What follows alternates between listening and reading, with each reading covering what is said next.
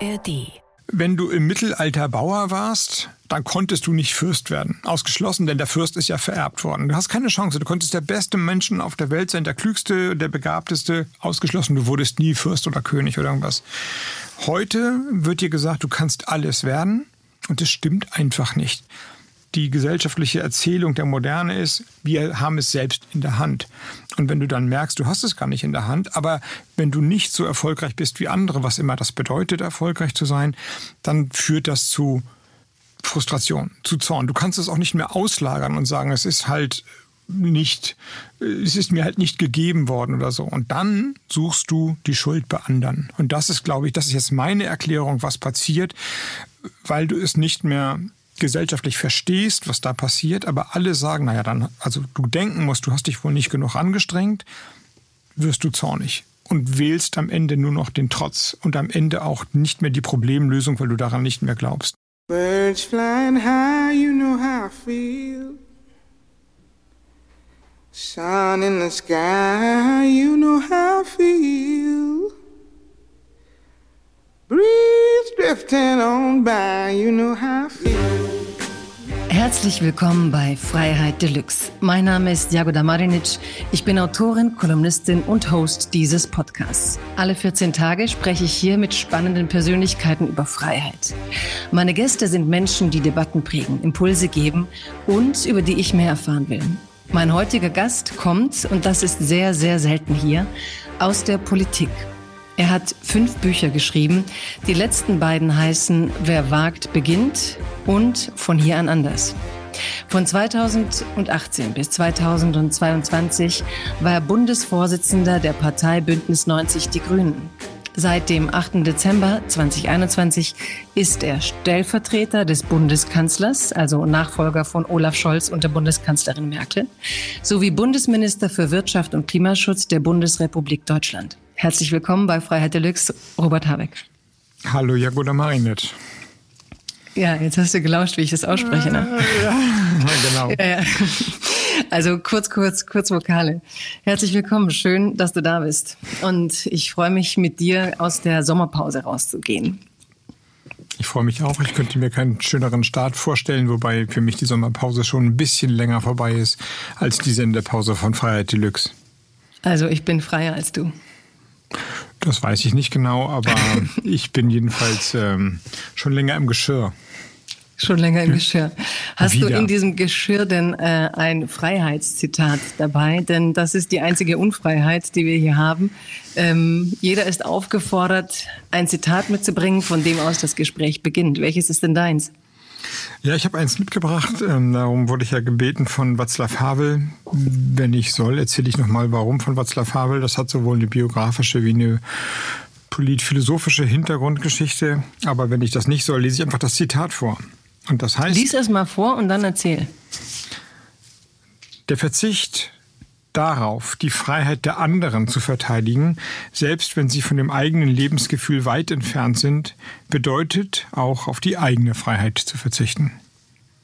Nochmal? Ein bisschen sperrig. Ja, gerne. Ist, halt, ist ein bisschen sperrig. Also, es gibt unsperrigere. Von ihm. Havel sagt, der Verzicht darauf, die Freiheit der anderen zu verteidigen, selbst wenn sie von dem eigenen Lebensgefühl weit entfernt sind, bedeutet auch auf die eigene Freiheit zu verzichten. Und jetzt erzähl. Also das Zitat ist für mich deshalb erstmal passend für diese Zeit, weil es ja den Freiheitsbegriff in der vulgären Form komplett uminterpretiert. Freiheit heißt ja eigentlich, man tut, was man will und ist das ohne Schranken und im gewissen Sinne auch ohne Rücksicht. Dann wird sie irgendwie begrenzt, aber Freiheit ist eben sehr individualistisch definiert, so vulgo. Und hier sagt er, wenn man darauf verzichtet, die Freiheit der anderen, auch wenn man sie gar nicht kennt und vielleicht auch gar nicht versteht, ebenfalls zu verteidigen, dann verzichtet man auf seine eigene Freiheit. Also er definiert quasi einen altruistischen Freiheitsbegriff. Die Freiheit der anderen ist für deine eigene Freiheit genauso wichtig wie deine eigene Freiheit. Und das ist ja komplett kontraintuitiv gegen einen klassischen eindimensionalen, will ich mal sagen, Freiheitsbegriff.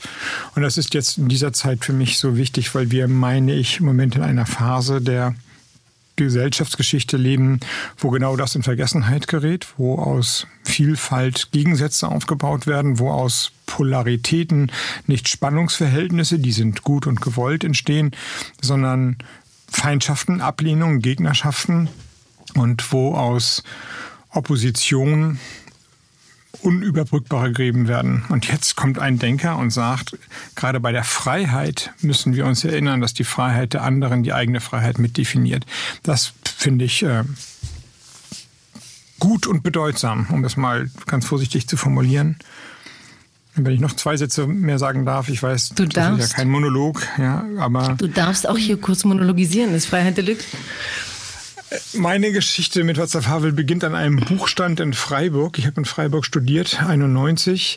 Und da gab es noch diese Buchtische. Ich weiß gar nicht, ob es die heute noch gibt in Zeiten von digitalen Kommunikationsmedien, aber so ein Grabbelbuchstand. Und ich habe mir da für wenig Geld ein kleines Bändchen gekauft, das heißt Briefe an Olga von Václav Havel. Olga war seine Frau, die hatte er aus dem Gefängnis raus an sie geschrieben.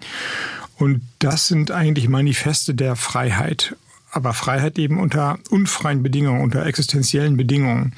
Und dieser Existenzialismus, der dann trotzdem oder gerade über die Wirklichkeit hinaus zu so einem dialektischen oder altruistischen Freiheitsbegriff führt, das hat mich damals schon total begeistert und ähm, immer wieder bin ich dann Václav Havel über den Weg gelaufen. Dann war er vom Philosophen und vom Schriftsteller selber Politiker geworden. Irgendwie habe ich mich dann auch vielleicht da drin spiegeln wollen.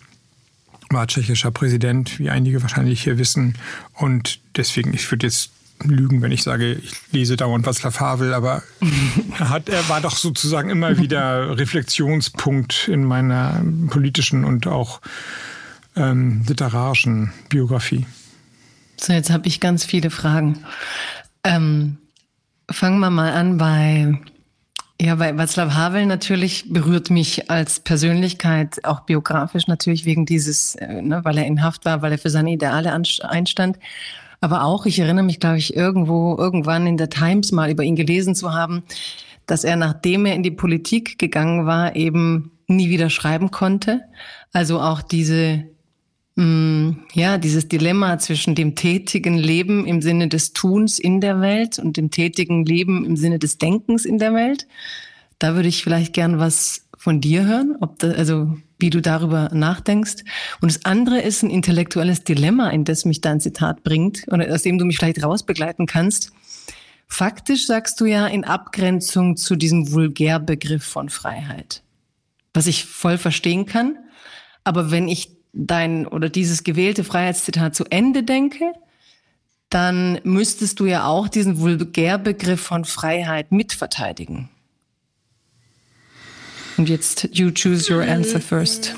Letzteres ist ähm, gut beobachtet, gut zusammengefasst, aber wahrscheinlich ist es so auflösbar, dass diese Freiheit die, was Herr Havel sagt, am Ende darauf vertrauen muss, wie eine regulative Idee, dass die anderen, wie einen, die ganz weit weg sind oder wie er geschrieben hat, selbst wenn sie von dem eigenen Lebensgefühl weit entfernt sind, sehen, dass man sich für sie einsetzt und dass es dann in ein Austauschverhältnis reingerät.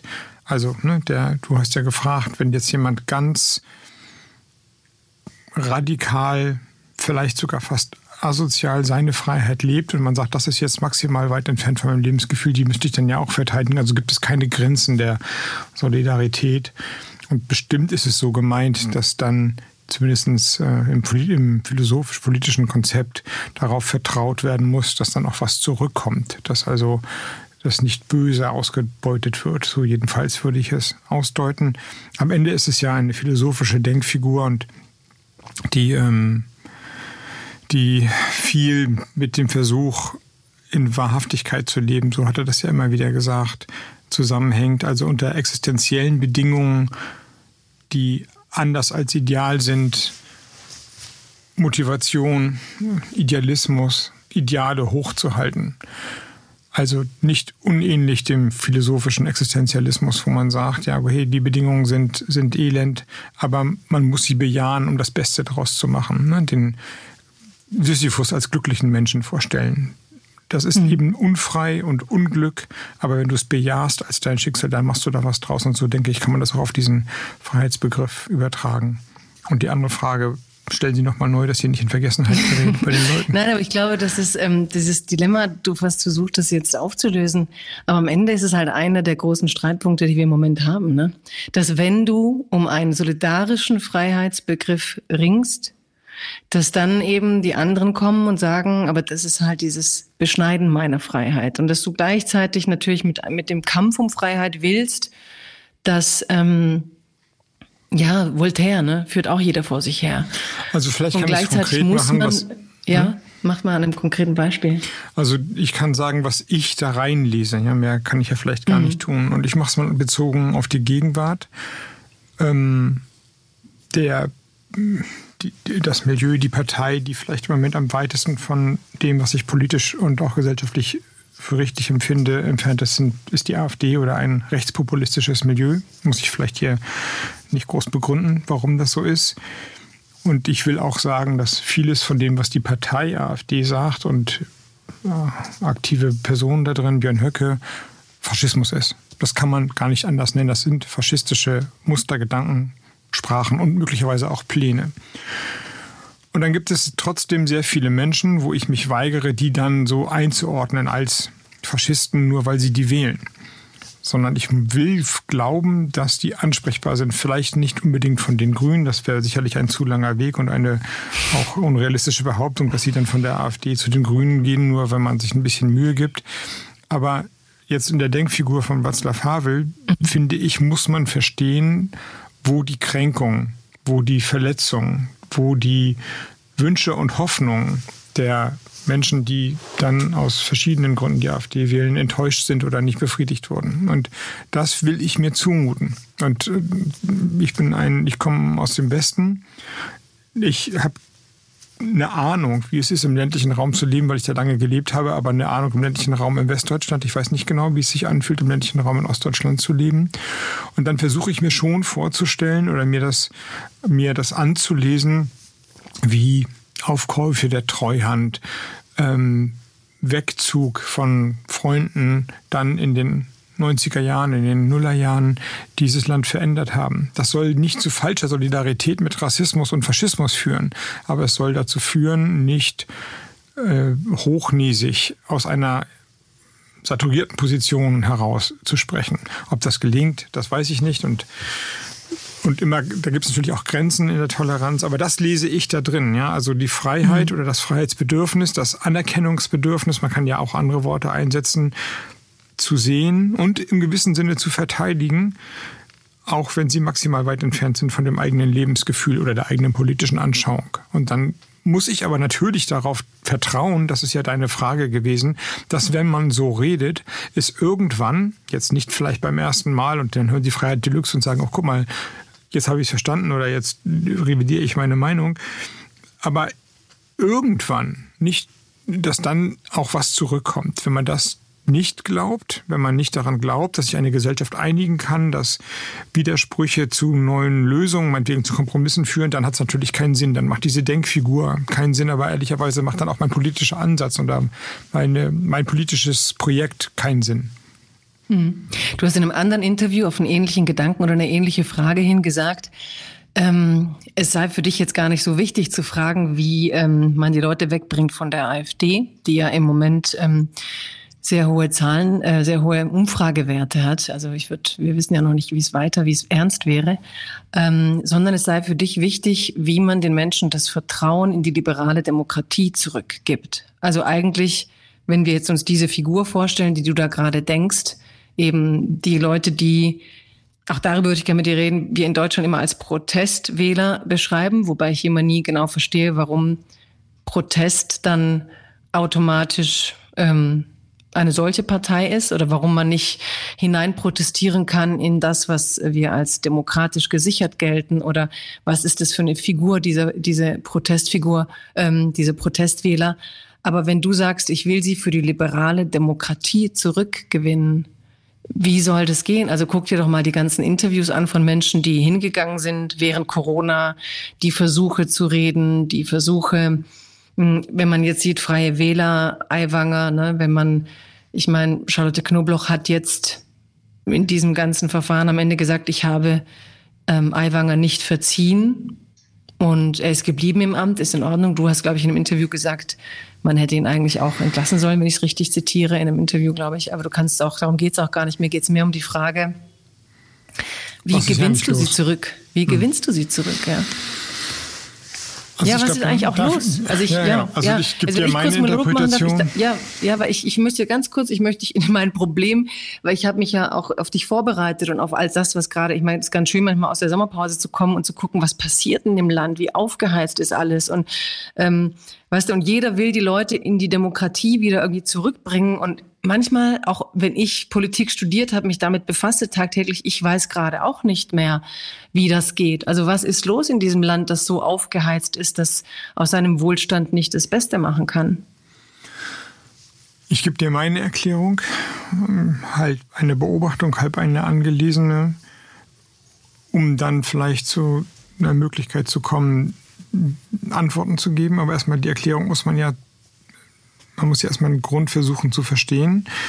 Meiner Ansicht nach sind bestimmte Leitdenkfiguren, Leitnarrative, Leitwerte in ein Paradoxon verstrickt. Ich nenne mal drei vielleicht, aber das kann man beliebig fortsetzen. Aber nicht so wie ein Professor, ne? Also nee, nee, so aber ich würde jetzt sagen nicht so eins, Bild, zwei, drei. Das Bildung, also, Bildung. Ich kann das in einem, wir wollen die Leute durch, aber ich sage jetzt, ich sag jetzt Bildung, Globalisierung, mach was aus deinem Leben. Ja, das sind sozusagen okay. drei, drei Grundmotive, die wir irgendwie seit 30, seit 50 Jahren ähm, intonieren und sagen, das ist eigentlich eine gute Sache. Bildung ist eine gute Sache. Und niemand kann, niemand, der jetzt einen Podcast hört, würde ja sagen, Bildung ist eine schlechte Sache.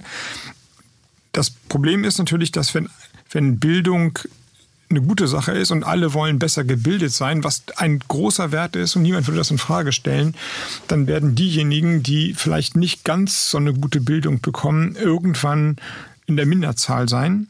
Und dann fühlen sie sich, wenn Bildung mit Wohlstand einhergeht, korreliert wird, möglicherweise auch mit Anerkennung, also universitärer Abschluss, du hast hier und da studiert, möglicherweise noch im Ausland, sprichst zwei, drei Sprachen und so weiter, dann äh, bleiben Leute zurück, können eben nicht alle in, in Harvard studieren, sollen auch gar nicht.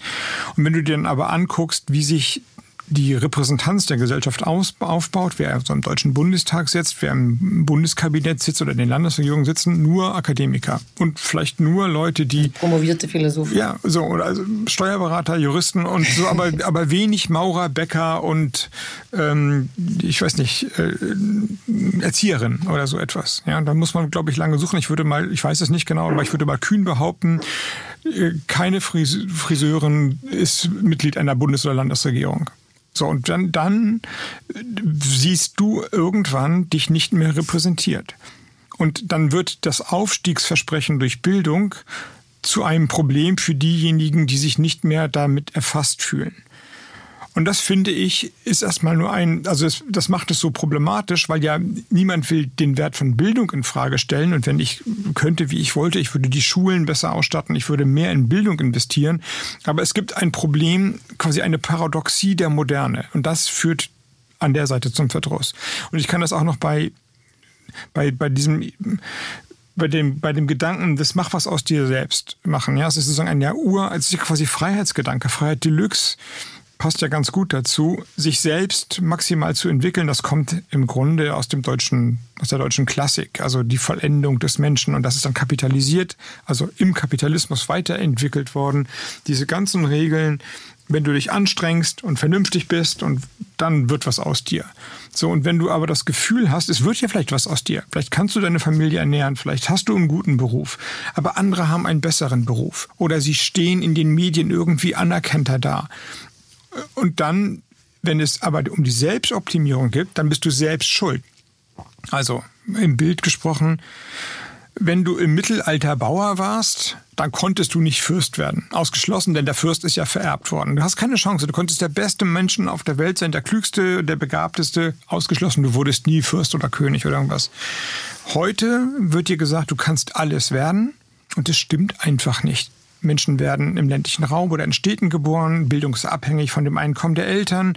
Selbst unsere Talente sind ja davon abhängig, was gerade in der Gesellschaft gefragt ist. Also wer gut Fußball spielen kann, kann vielleicht, wenn er richtig gut Fußball spielen kann, auch Millionär werden. Aber wer super gut Kugel stoßen kann, der wird es nicht werden, weil Kugelstoßen eben nicht so attraktiv ist wie Fußball. Das war aber vor 2000 Jahren vielleicht anders. Wir können über ganz vieles nicht dafür, dass wir da sind, wo wir sind. Aber das Narrativ, die gesellschaftliche Erzählung der Moderne ist, wir haben es selbst in der Hand. Und wenn du dann merkst, du hast es gar nicht in der Hand, aber wenn du nicht so erfolgreich bist wie andere, was immer das bedeutet, erfolgreich zu sein, dann führt das zu Frustration, zu Zorn. Du kannst es auch nicht mehr auslagern und sagen, es ist halt nicht, es ist mir halt nicht gegeben worden oder so. Und dann suchst du die Schuld bei anderen. Und das ist, glaube ich, das ist jetzt meine Erklärung, was passiert, weil du es nicht mehr gesellschaftlich verstehst, was da passiert, aber alle sagen, naja, dann, also du denken musst, du hast dich wohl nicht genug angestrengt, wirst du zornig und wählst am Ende nur noch den Trotz und am Ende auch nicht mehr die Problemlösung, weil du daran nicht mehr glaubst. So, und ich laber oder rede jetzt hier so nee, lange nee, rum, um zu, zeigen, um zu zeigen. Ja, aber du hast die Globalisierung dass, noch vergessen. Also du hast jetzt gesagt Bildung, wobei da auch ein kleiner gedanklicher Widerspruch war, weil natürlich der Bäcker ist jetzt ja nicht sozusagen die große Bildung, sondern da geht es ja eigentlich um Repräsentation, um, um, um eine andere ähm, Teilhabe, auch für, für, sagen wir mal, verschiedene soziale Milieus, glaube ich. Und dann ähm, mach was aus deinem Leben ist ja sozusagen der amerikanische Traum also der natürlich auch in anderen weniger ähm, wirtschaftlichen Aspekten in unserer Gesellschaft Platz gefunden hat. Aber was du beschreibst, ist eigentlich die Entsolidarisierungsgefühle, die unsere Aufstiegsversprechen letztlich bei den Menschen ausgelöst haben. Wir haben allen versprochen, seit ich ja gehe, seit wie auch immer, ne, kannst du, machst du, geht's nach oben. Und gleichzeitig ähm, finden sich diese Individuen, die alle ihres Glückes Schmied sein sollen, in einer Gesellschaft wieder, wo man sich aber doch immer weniger Wohnungen leisten kann, in einem Ort, wo man will, weil die Mietpreise höher werden, wo jetzt steht man vor einer Inflation und die Welt wird einem so ein bisschen aus den Händen gerissen. Also ist es das, was du ein Stück ja. weit beschreibst? G genau. Und Entsolidarisierung, wenn ich das noch sagen darf, hat ja bei Corona, ne, das passt ganz gut dazu, eigentlich war Solidarität gefordert. Und was war der Ausdruck von Solidarität? Social Distancing. Also Solidarität war möglichst wenig gemeinsam zu machen. Und das fiel natürlich denen leichter, die eine Datscha auf dem Land hatten oder eine große Wohnung oder eine große Wohnung mit Balkon. Also war bei Corona noch nicht mal die Solidaritätsforderung gemeinsam geteilt, sondern selbst die hat zu einer Art paradoxen Spaltung geführt, dass, dass diejenigen, die nicht solidarisch sein konnten oder viel schwieriger sein konnten als Leute, mit, die dann einfach aufs Land gefahren sind, weil sie da auch noch eine Wohnung oder ein Haus haben oder sowas, noch nicht mal die Anerkennung der Solidarität so einfach halten konnten, worauf ich eigentlich hinaus will. Und jetzt, das ist sozusagen jetzt die ganz weite Interpretation des Havel-Zitates.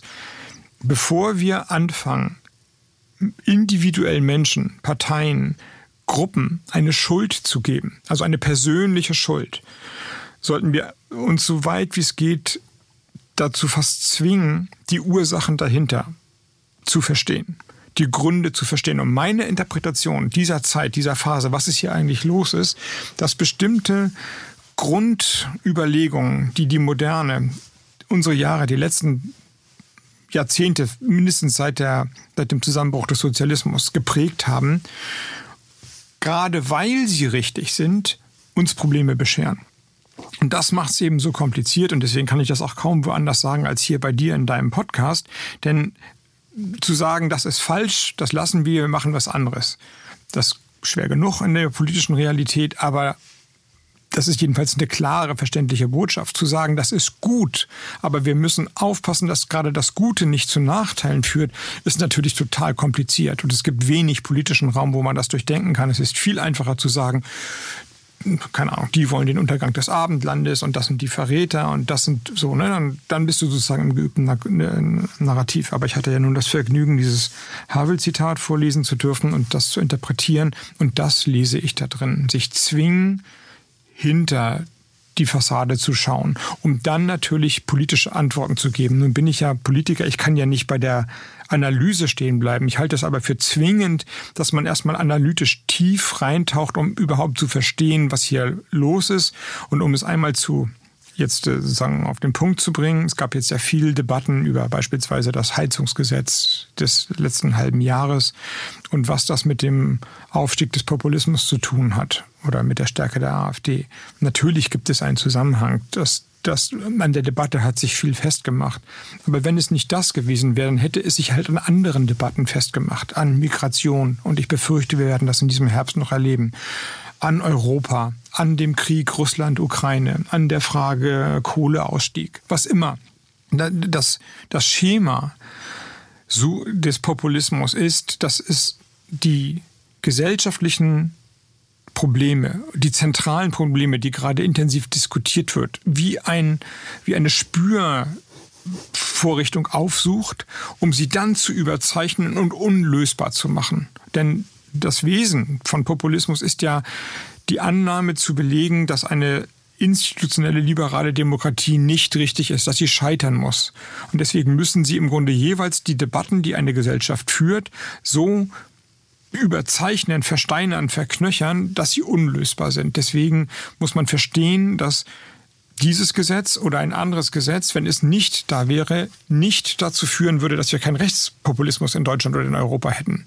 Das ist der entscheidende Punkt, dass man nicht glaubt, man kann es durch singuläre Sachen bekämpfen, sondern es geht in, der Tat darum, die aus den Grundüberlegungen der modernen Gesellschaft heraus entstehenden Probleme zu, zu sehen und dann insgesamt zu bearbeiten da könnte ich jetzt weitermachen, aber dann wird es schnell nein, ich find, eine Art politische sehr, sehr gut. Ich habe dich jetzt lange reden lassen, vielleicht machen wir Ja, es tut mir leid, aber sorry. Ist, nein, nein, nein, ich finde es gut, weil die, wir hat, du hast dir die Zeit genommen, also du hast überdurchschnittlich viel Zeit genommen für uns und genau deswegen, damit wir diese, diese, diese Fragen stellen können.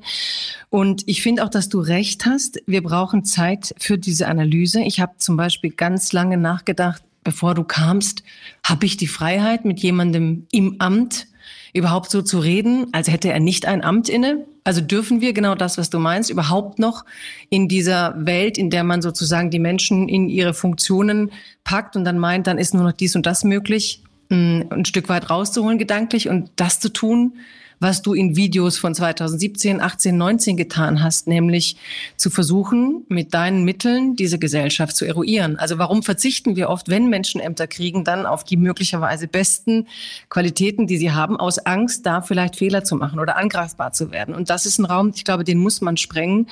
Und wenn du sagst, Analyse, die wird nicht vollkommen sein, weil wir können nicht in 18 Minuten irgendwas erklären, was die ganze Welt beschäftigt.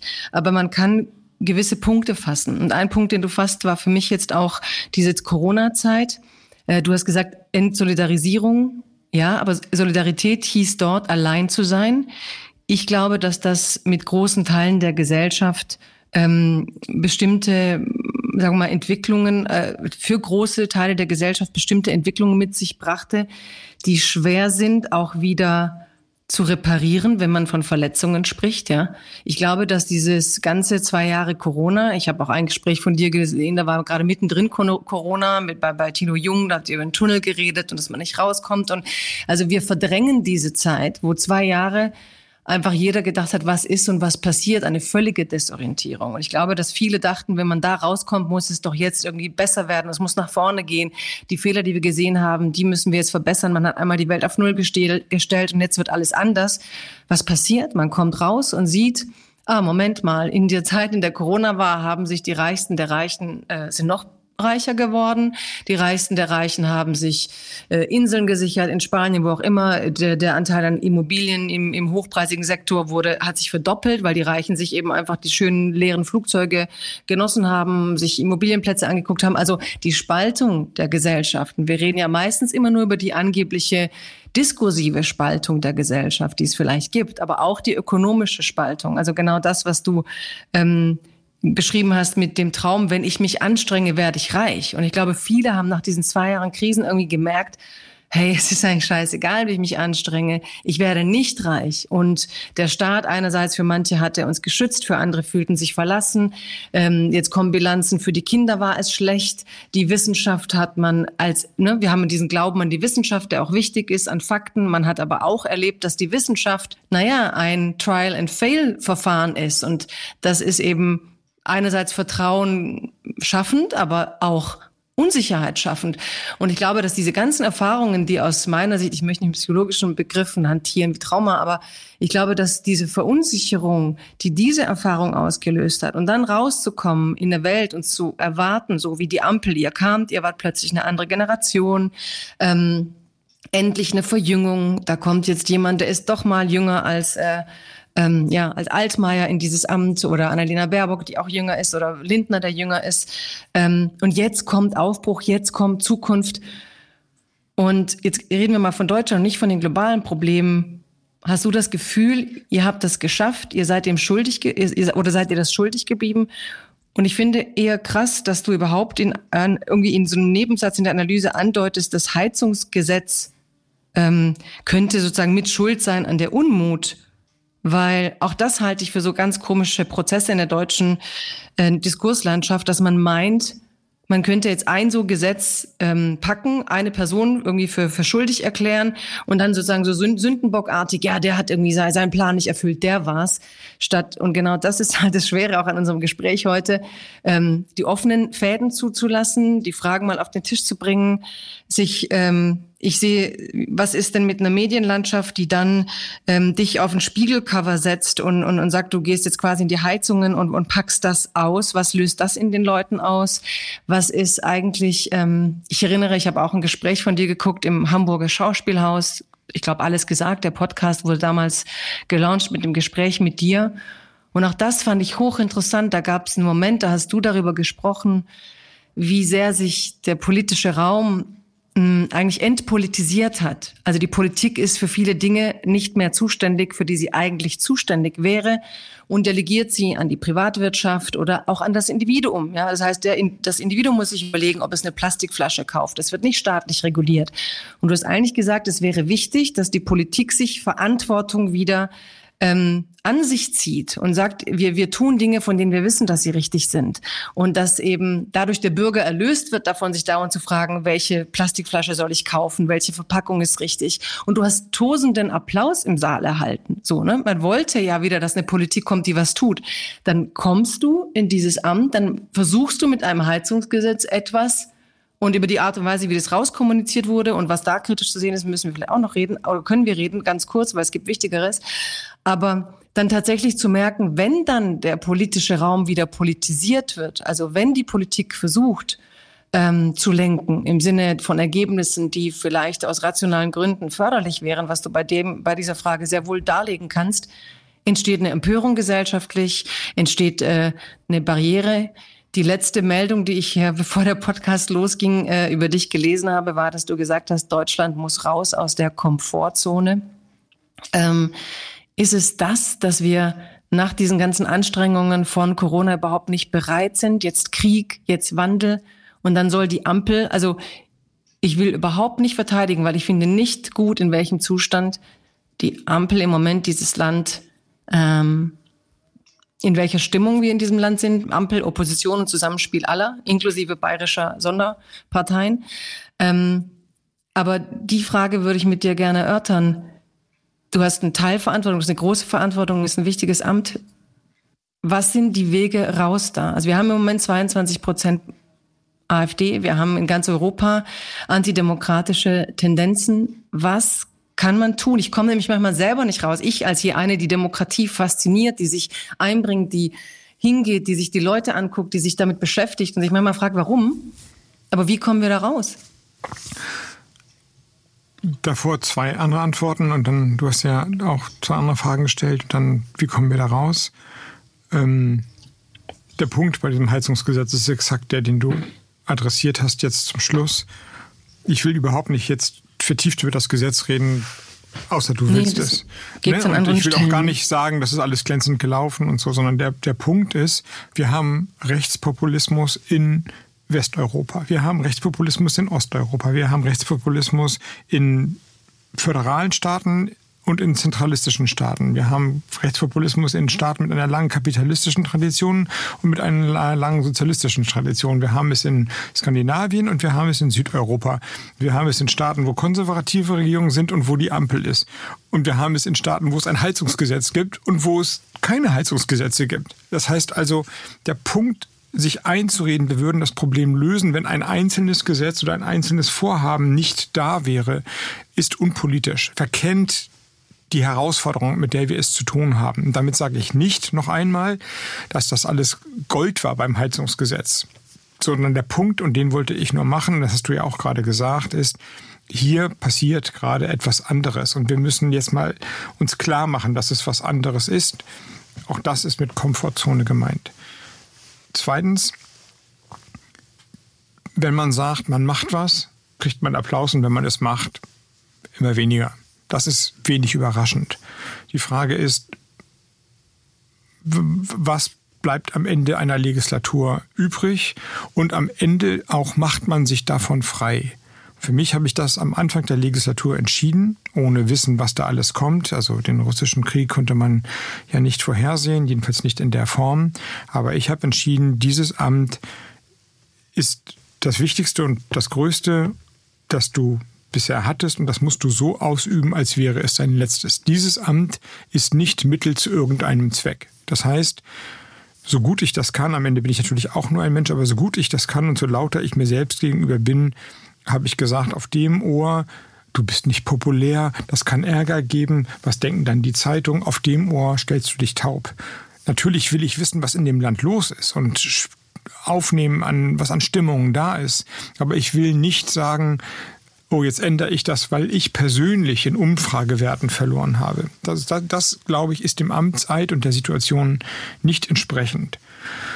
Und deswegen geht es mir auch persönlich gut damit. Ja, ich will natürlich sehen, dass wir erfolgreich sind als Regierung in den Projekten. Am Ende auch meine Partei und ich selbst habe auch jetzt nicht den Ehrgeiz, unpopulär zu sein. Aber wenn man eine Notwendigkeit erkannt hat, dann bedeutet die Wahl in ein Amt hinein, dass man ihr entsprechend auch agiert.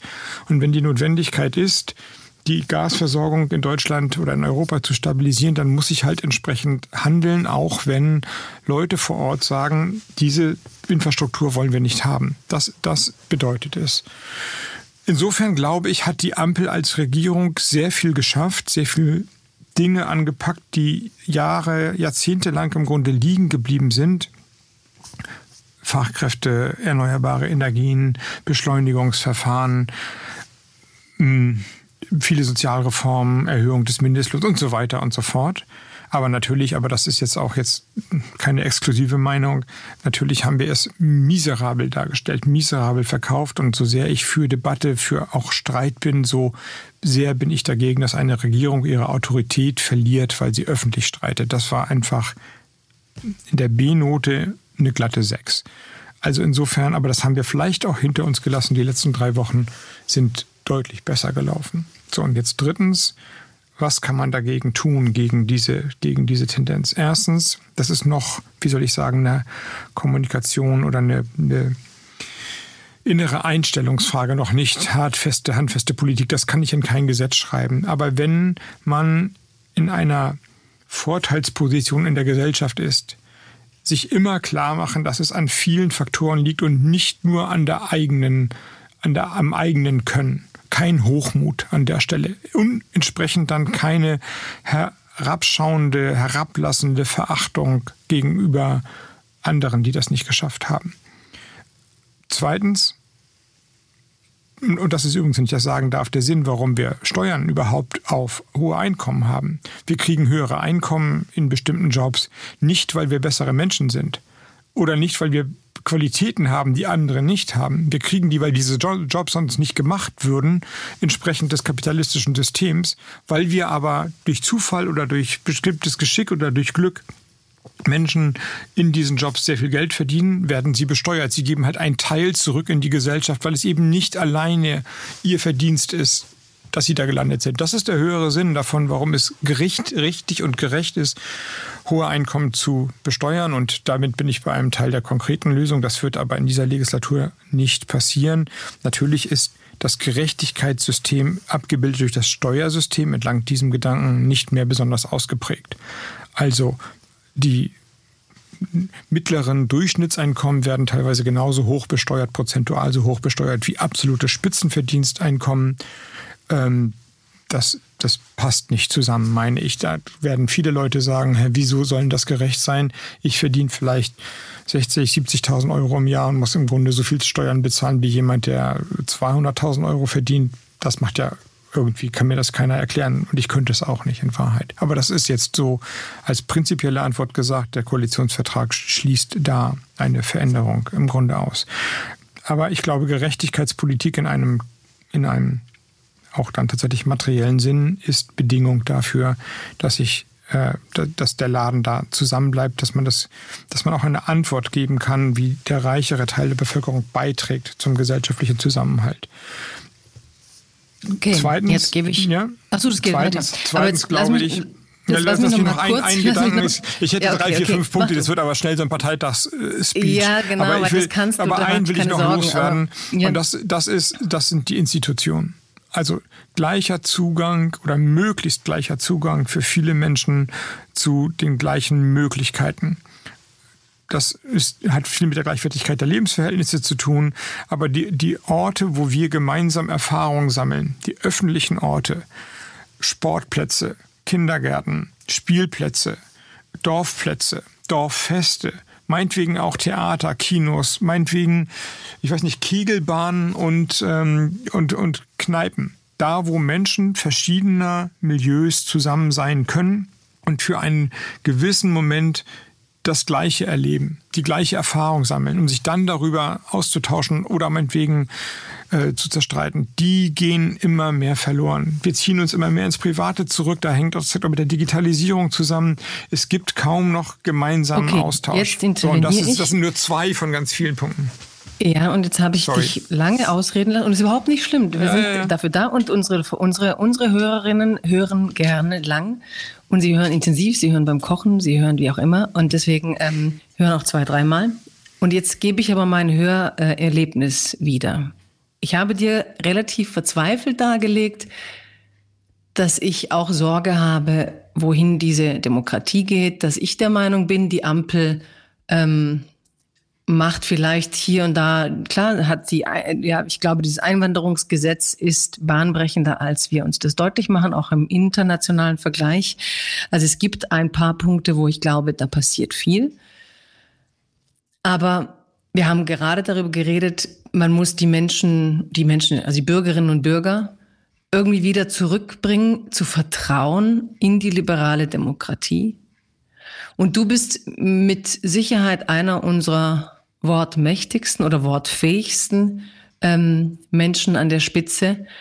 Und ich würde sagen, du hast mich nicht abgeholt.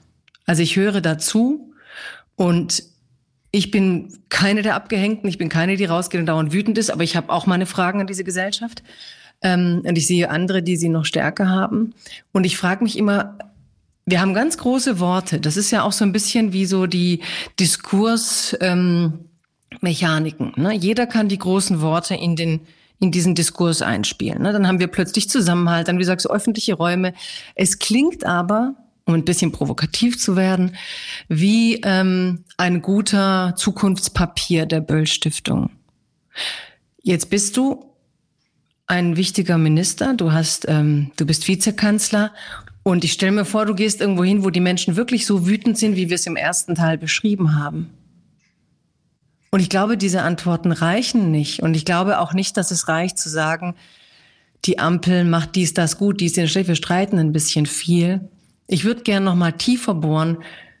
Was ist die Vision wenn wir sagen, in zwei Jahren wird gewählt, dass wir dieses Wutpotenzial, dieses in Anführungsstrichen Protestpotenzial, ich glaube, man darf da auch nicht wegleugnen, dass Studien sagen, da gibt es inzwischen ähm, auch rechtsextreme Gedankenbilder, die sich in der Bevölkerung ziemlich breit festmachen.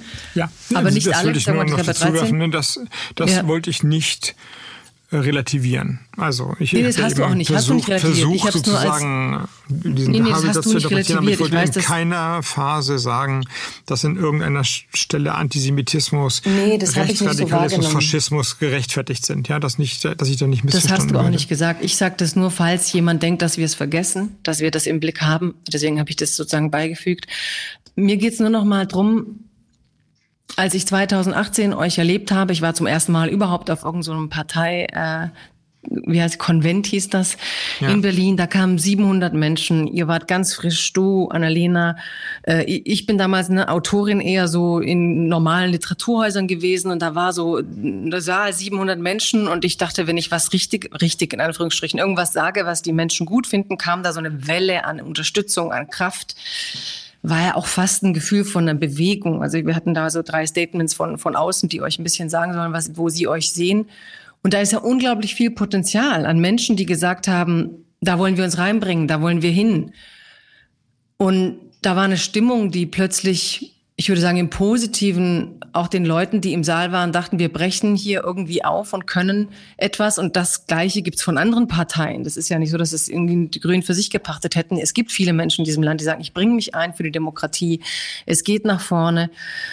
Und trotzdem ist im Moment seit, ich würde schon sagen, seit diesem Jahr und auch seit es, ich glaube, dass auch nicht nur die Regierungsarbeit, also die Ampel wird viel kritisiert, aber es ist schon auch das Zusammenspiel Opposition und Regierung, das meines Erachtens nicht ideal läuft und auch nicht in den sozialen Medien so, dieses ständige Schulhof-Beef von Opposition zur Regierung.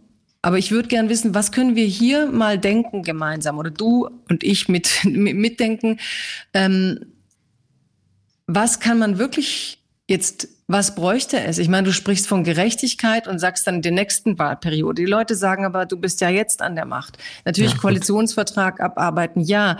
Diese Heizungsgesetz hat äh, polarisiert.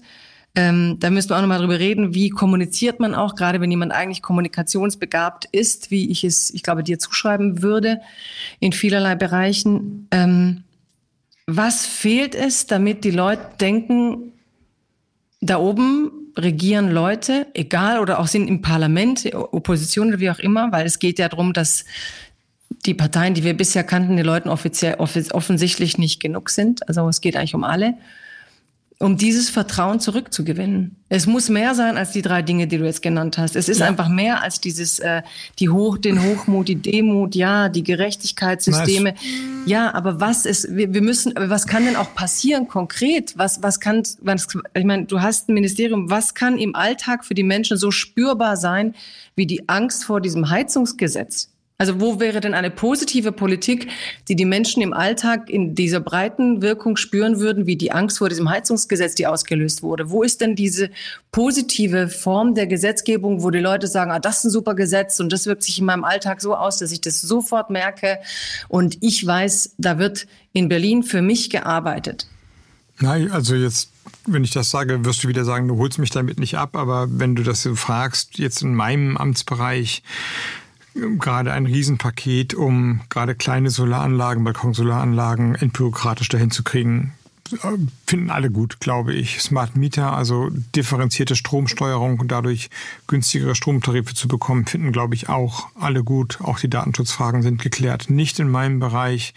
Erhöhung des Mindestlohns werden zumindest die richtig finden, die den Mindestlohn kassieren, die Kindergrundsicherung, große sozialpolitische Reformen weiß nicht, ob das jemand schlecht findet. Also da jetzt zähle ich natürlich die Ampellatte auf, aber vielleicht höre ich an der Stelle auf, denn ähm, du hast ja eigentlich was Grundsätzlicheres gefragt. Also mit dem du hast mich nicht abgeholt, hast du ja gesagt, genau über diese Spiegelstrichlisten und noch die öffentlichen Räume und dann die Sportplätze und die Schulplätze. Das ist aber jetzt, das ist, mein Herz geht da nicht auf. Und das verstehe ich auch. Ich habe nur, ich musste einmal sozusagen politisch abbiegen, also handwerklich politisch abbiegen, denn am Ende wird, wird ja meine Leistungsbilanz oder die der Ampelregierung nicht durch über die über gute Reden hergestellt, sondern über materielle Würde ich mal in Frage stellen, ob nicht ja, der Teil der guten mich, Reden in der Ampel auch fehlt. Aber bleib, dann lass bleib, mich, dann lass mich sozusagen auf der Ebene antworten, weil ich kann mich an den äh, Abend oder Nachmittag im Jahr 2018 ganz gut erinnern und das hat sich dann ja fortgesetzt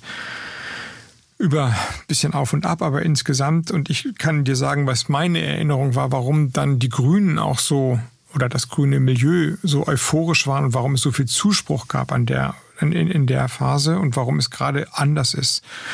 Damals war die Haupterzählung, dass wir ein neues plurales Wir definieren. Dass die Grünen sich nicht als Korrektiv am progressiven linken Rand verstehen, sondern ins Zentrum der Gesellschaft ein Wollen, einen Anspruch da definiert haben und gesagt, aber dieses Zentrum definieren wir anders. Hier müssen, hier ist es dynamischer. Hier können viele, wenn nicht alle Leute, die sich zu bestimmten Regeln bekennen, mitmachen. Hier sind wir diverser, hier sind wir optimistischer, hier sind wir jünger, hier sind wir veränderungsbereiter gegenüber einem Zentrum, das sich definiert als da ist sozusagen der Status quo, der ist etabliert, der bleibt so. Aber der Gedanke war und der das glaube ich ist jetzt doch mal historisch kühn behauptet, immer der stärkste, wenn es, wenn es eine, eine, eine Bewegung, eine Solidaritätsbewegung, ein dynamisches Wir gibt.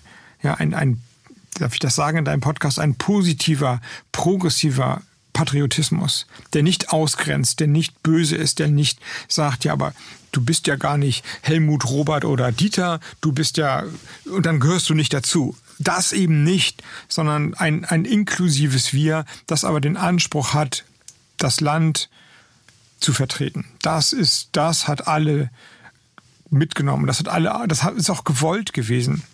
Das heißt, Widersprüche, Vielfalt in einem Spannungsverhältnis zu halten, aber zu einer politischen Aussage zu bewegen. Das ist auch mein Projekt, da will ich kein Hehl draus machen. Und das ist im Moment kaum möglich, weil wir und da kann man drüber reden, wie das entstanden ist. Und ich will auch gar nicht sagen, es sind immer nur die anderen. Aber ich als Statusbeschreibung, da sind wir im Moment nicht. Im Moment ist es viel wirkungsmächtiger zu sagen, es gibt Gillermoos und es gibt Kreuzberg. Es gibt die normalen Deutschen und es gibt dann logischerweise die nicht normalen Deutschen. Es gibt äh, den Süden und es gibt den Norden. Es gibt die progressiven Eliten und die ländliche Bevölkerung. Es gibt so, das sind ja die Gegensatzpaare, die aufgebaut werden. Und sie sind in der Regel nie richtig. Sie sind immer Klischees und überzeichnet. Als literarische oder als Denkfiguren sind sie attraktiv, weil wir alle verstehen, was damit gemeint ist. Aber natürlich gibt es auch Grünwähler im ländlichen Raum und natürlich genießen Grüne auch Bierfeste. Oder gibt es ähm, gibt es Idioten überall, aber es gibt auch nette Menschen überall. Und äh, praktisch arbeiten ganz viele Ebenen permanent zusammen und gut miteinander zusammen. Also das ist die Wirklichkeit bildet das überhaupt nicht ab. Aber das politische Narrativ, das wirkungsmächtige Moment ist auseinander und nicht zusammen. Und deswegen gibt es, gibt es ein, ein, ist es so schwer im Moment, dich abzuholen und andere abzuholen. Der Raum, der kommunikative Raum ist gerade anders aufgestellt, er ist enger, er ist auch verstellt im gewissen Sinne. Das hat Ursachen, da will ich kein Hehl draus machen. Ja, das eine Ursache ist die Zerstrittenheit der Ampel. Es scheint irgendwie nicht das Zentrum zu geben oder schien es nicht zu geben. Ich sagte schon, es ist besser geworden über die Sommerferien. Ähm, die anderen Gründe habe ich genannt am Anfang des Podcasts, weil das, das bestimmte Grund Narrative oder Grundüberlegungen, die dazugehören, also Freiheit für das Individuum und Selbst, Selbstwirksamkeit, Bildung, Globalisierung und so weiter, Kapitalismus über sich hinweggetrieben sind und bestimmte Probleme Paradoxien quasi ausgelöst haben. Du meinst, und die Menschen ist aber viele Menschen auch so. Im, ja, das ist natürlich aber auch so. Wir sind ja in einem politischen Raum und du bist eine politische Autorin. Natürlich gibt es ein ganz, ganz starkes Interesse bei einem Teil der politischen Community, genau das nicht zuzulassen. Also die Gesellschaft zu spalten. Es ist ja ein Geschäftsmodell aller Republikaner in den USA, genau das nicht zu wollen. Insofern am Ende sind wir in einem Kampf der gesellschaftlichen Vorstellung. Wie soll Deutschland aussehen? Und die eine, die eine, der eine Teil des politischen Spektrums würde sagen, es gibt eben dann die wahrhaften Guten, die irgendwo stehen und die können nicht mit den anderen. Und ein anderer Teil, der, für den ich gerne reden würde und der meine politische Agenda es sagt, wir müssen immer wieder sehen, dass es nicht diese Polarisierung gibt. Dass um jetzt amerikanisch zu reden, aber ihr könnt es ja leicht auf Deutschland übertragen, dass Demokraten und Republikaner in einer vernunftbegabten Mitte auch mal gemeinsame Sachen machen können. So, das kannst du jetzt auf die anderen Parteien aufblenden und dann verstehst du, was gerade hier Phase ist. Hm. Ich glaube, viele sehen den Begriff Polarisierung kritisch und wenn ich so zuhöre, sehe seh ich auch, ähm, es ist ja nicht eine Polarisierung, es ist schon auch irgendwie eine Vereinzelung, eine Zersetzung. Weißt du, es ist ja nicht, dass wir wie in den USA Demokraten und Republicans haben. Wir haben ja viel mehr. Und wir haben diese Vergangenheit, gegen die wir auch ankämpfen. Ähm, wenn du fragst, darf ich sagen, wir waren ein dynamisches, progressives, auch patriotisches Wir, hast du gesagt, eine Erzählung, die inklusiv war. Im Moment ist ein, ein, ein verhunzter Begriff in Deutschland, ja? Ich, aber du weißt, was nein, ich meine. Nein, ist er auch nicht, ist er auch nicht. Also ich finde, Patriotismus ist äh, also, nee, finde ich nicht. Also es gibt natürlich Leute, die, die, die, die ihn, ihn pflegen auf eine Art und Weise, in denen es in Richtung Nationalismus, Nationalismus geht, aber es gibt auch hier ähm, Patriotismus, der ähm, für manche funktioniert. Es ist, ein, ist ein schwieriger Begriff, klar, aber es gibt von Verfassungspatriotismus bis auch ähm, ich glaube, es gibt auch eine große Gruppe, da, daher wieder auch, wir sind einfach nicht polarisiert, die sagen würden, du brauchst eine gewisse ne, Stolz oder Gruppen, die sagen, es gibt, muss auch ein German Dream geben. Aber was ich sagen will, die dynamische Erzählung, dieses Wir, das du meintest, dieses Progressive, diese Bewegung, die ist eben im Moment nach diesen vier Jahren ähm, nicht abgewandert, weil es sind sicher andere Akteure. Aber diese gesellschaftliche Bewegung ist ja im Moment eher bei, ähm, bei der AfD, bei der Partei, die 22 Prozent hat, auch europaweit, ja, bei denen, die, will, die, die will bestimmt keine progressive Mitte herstellen. Die wollen äh, das Land in, äh, in, in, in die in wollen auch nicht Kröpfchen Inklusion. unterteilen. Ja, genau. Die wollen auch nicht Inklusion. Auch das haben wir gehört oder inklusives Denken. Trotzdem ziehen sie halt immer Menschen da rein und auch darüber müssen wir reden, was für eine Art von Protest ist es und im Moment kommt dann so schnell, wenn man das dann kritisiert, dann betreibe man auch, äh, wie jetzt die Leute bei, bei Aiwanger sind mit den vier Prozent plötzlich mehr. Dann, wenn man das kritisiert, behaupten manche, das wäre eine Wählerbeschimpfung. Dabei, glaube ich, geht es nicht darum, Wähler zu beschimpfen, sondern man kann durchaus sagen, ob man, wie man eine, eine Entscheidung ähm, ethisch einordnet. Das kann man sagen, ohne jemand zu beschimpfen. Aber die Figur des Protestwählers. Ein bisschen dockt es ja auch an an das, was du vorhin beschrieben hast, wenn die Leute innerlich aufkündigen, wenn sie sagen, eigentlich ist es zu viel, die Versprechen, die mir gemacht wurden, die kann ich nicht erfüllen. Ähm, letztlich sorgt hier für mich niemand und da, so wie ich für mich sorge, führt es mich gerade nicht nach oben, sondern eher, es wird schlechter für mich. Ähm, wenn wir das als Protestwähler subsumieren würden, Wobei ich glaube, es gibt viele, die diese Art Frust haben, ohne Protestwähler zu sein, die gar nicht mehr wissen, wohin mit sich. Ich frage mich trotzdem, welche Ansätze müssen wir jetzt, also vor vier Jahren gab es dieses Momentum, welche Ansätze müssen wir jetzt anbieten, suchen als Gesellschaft? Und ich glaube, es ist mehr als auf dem Sportplatz alle zusammenzubringen, was bringt die Glaubwürdigkeit? Du hast ja in diesem Interview eigentlich sehr klar gesagt, dieses, was bringt das Vertrauen in die liberale Demokratie zurück, das, das Gefühl, dass es die Staatsform ist, die immer noch für die Mehrheit der Menschen bei allen Defiziten die bestmögliche, die demokratischste, die freiheitlichste Form des Zusammenlebens garantiert. Ja, am Ende erfolgreiche Politik. Und ähm, das gibt mir auch Hoffnung. Denn wir haben jetzt mit Blick auf die letzten Jahre bei all den Problemen, die dadurch entstanden sind, wir haben ja über Corona geredet, trotzdem haben wir Probleme gelöst. Dass dadurch bestimmte Tendenzen verschärft wurden, also andere Probleme entstanden sind, ist unbestritten und hier auch dankenswerterweise mal ausgesprochen. Aber andere Probleme sind gelöst worden. Und das gilt natürlich auch für das letzte Jahr. Also ich, ich habe heute im Deutschen Bundestag den Haushalt, meinen, also den Wirtschaftsministerium Haushalt für das Jahr 24 eingebracht. Als ich den für 23 vor einem Jahr eingebracht habe, hatten wir ganz andere Sorgen. Dass es kalt wird im Winter, dass wir nicht genug Gas haben, dass wir eine, einen Zusammenbruch der Wirtschaft haben, nicht eine Stagflationsphase, sondern einen richtigen Zusammenbruch. Das Problem ist gelöst. Das haben wir überwunden in nur einem Jahr oder eigentlich in einem halben Jahr. Und wenn ich jetzt an an äh, konkrete Beispiele denke, die, die eben zeigen, dass es nicht so enden muss, wie es sich manchmal anfühlt im Moment, Ähm, lass mich dir zwei Anekdoten erzählen, die beide spiegelbildlich sind. Die eine im Westen Deutschlands, die andere im Osten Deutschlands. Die deutsche Stahlindustrie steht stark unter Druck. ThyssenKrupp ähm, hatte die Gewerkschaft dort zu einer riesen Veranstaltung eingeladen. Ich glaube 13.000 Stahlarbeiter, vielleicht auch Frauen dabei, aber wesentlich Männer haben da demonstriert. Ich bin dahin. Ich hatte eigentlich eine gute Botschaft im Gepäck, weil ich mich in der Nacht davor mit der Europäischen Kommission auf eine Grundsatzförderung für so grünen Stahl geeint habe. Aber ich bin da nicht durchgedrungen. Es gab sehr viel Zorn, sehr viel Pfiffe, sehr viel, äh, du musst liefern, wo wir wollen. Aber der Geist der Demo war, die hatten alle auf ihren T-Shirt stehen, Stillstand hat noch nie etwas verändert der Geist der Demo war, der, der, der war nicht negativ. Der war, die haben gesagt, wir sind die Klimaschützer. Im Moment verbrennen wir Kohle, um Stahl zu produzieren. Wir wollen das mit Wasserstoff machen. Hilf uns dabei. Du bist Wirtschafts- und Klimaschutzminister. Sorg dafür, dass das möglich ist.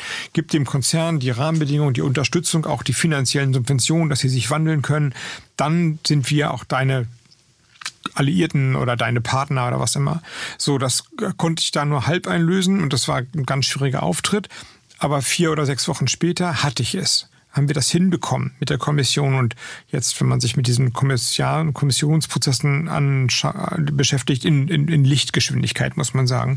Und die haben Wort gehalten. Die haben sich gefreut. Die haben gesagt, so kann es gehen. Du hast geliefert. Ich habe ein Herz aus Stahl bekommen. Sehr cool.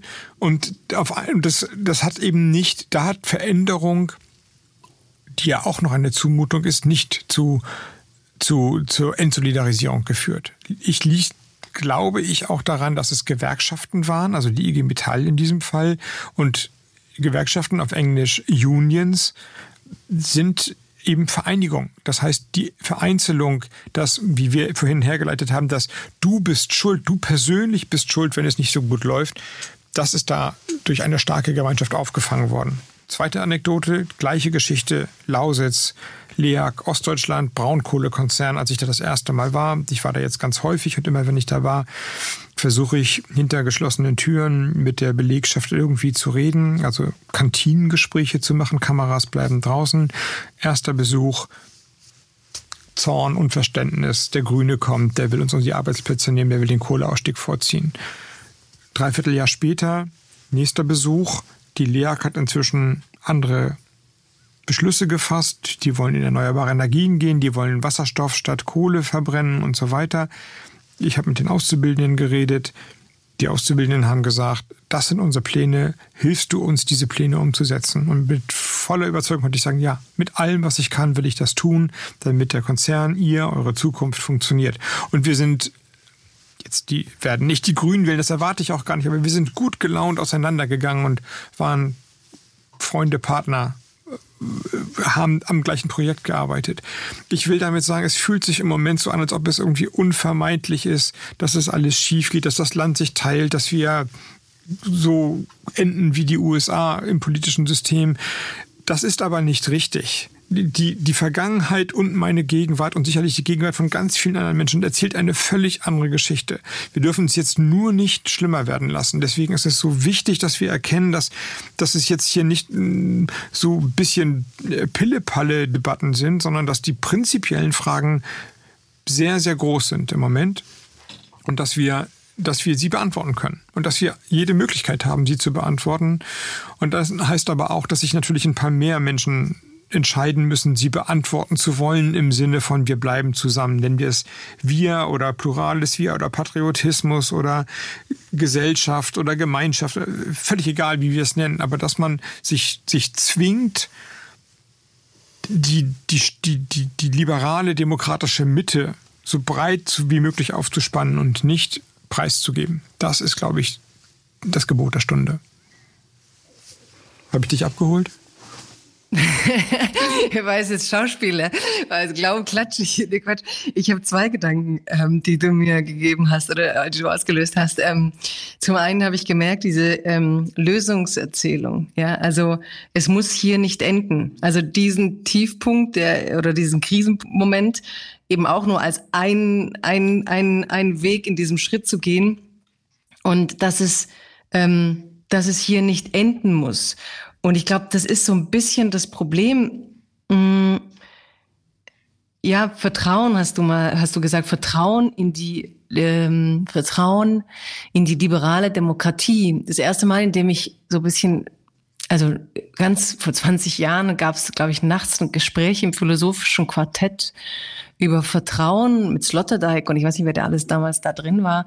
Und sie sagten, dass eben Minderheiten ähm, deswegen so schwer vertrauen, weil auch in der Gehirnregion nachweisbar sei, dass bestimmte Zellen nicht zusammenkommen. Ne? So dass äh, sozusagen durch die vielen traumatischen Erfahrungen über die Generation sei es sehr viel schwieriger, diese Vertrauensverknüpfungen im Gehirn wiederherzustellen, so dass das so funktioniert wie bei Menschen, die eben nicht diese Enttäuschungen und, und diese Traumata in, in ihren Erinnerungen haben. Und ich habe so richtig gemerkt, eigentlich geht's halt doch auch ein Stück weit darum, wie wir es schaffen, diese Verknüpfungen wiederzufinden. Also wie du aus diesem Moment der mh, Frustration, den gerade so viele haben und den sie eben manchmal meinen, sie lösen ihn, indem man dieses ganze System verteufelt. Aber dass ich gemerkt habe, diese Lösungserzählung, also dieses Erzählen und Reden über Lösungen, über Hoffnungen oder über das Schwere als nur ein, ein Teil vom Weg zur Lösung oder ein Teil zum Prozess, ähm, dass das eben sowas war, wo ich kurz dachte, doch, hm, ich will gar nicht abgeholt werden, sondern ähm, da fange ich selber an, mich wieder gemeint zu fühlen oder mich wieder angesprochen zu fühlen. Da fange ich selber an zu denken, ich bin aber auch ein Akteur oder eine Akteurin in dem Ganzen. Weil ich habe mich dann gefragt, als du von den Menschen in diesen äh, Unternehmen erzählt hast, wie wütend sie dich empfangen haben dass wir natürlich auch alle immer denken, warum richtet der da nicht? Ne? Und dass ja das eigentlich auch schon zutiefst antidemokratisch ist, das Vertrauen, äh, das, das, die Verantwortung einfach nur so wegzudelegieren. Also nicht viel, viel öfter ähm, die Politik, die Politikerinnen und Politiker in Anspruch zu nehmen, sie zu beanspruchen, sie zu konfrontieren. Das meine ich auch immer. Was ist denn der Protestwähler? Warum protestiert er sich einfach weg aus dem System? Warum geht er nicht zu den Politikern viel krasser und fordert etwas ein, so wie diese Leute? Und dann habe ich mich gefragt, ob du je in der Lage wärst, so ein bisschen ähm, auch wieder das amerikanische Don't ask what you can do for what the country can do for you, but what you can do to your country. Als ob wir nicht auch wieder ein bisschen dieses Vertrauen, diese Verknüpfung in den Zellen in unserem Kopf ähm, schaffen können, indem wir jeden Einzelnen wieder klarer machen, wenn du dich in Bewegung setzt, lohnt es sich. Und dann denke ich, das Fatale aber im Moment ist, ich weiß, es wird ganz komplex, aber es ist gerade die Klimabewegung, die zeigt, dass sich es vielleicht nicht lohnt, weil die haben ja dreieinhalb Millionen Menschen irgendwie äh, auf die Straßen gebracht und trotzdem bewegte es nicht äh, sich in die Richtung, die förderlich war für die Lösung. Also wie tief nicht. ist eigentlich, ja, aber wir sind ja also nicht an dem Punkt, wo die Leute sagen, wir werden schaffen, die, die, die Klimakrise.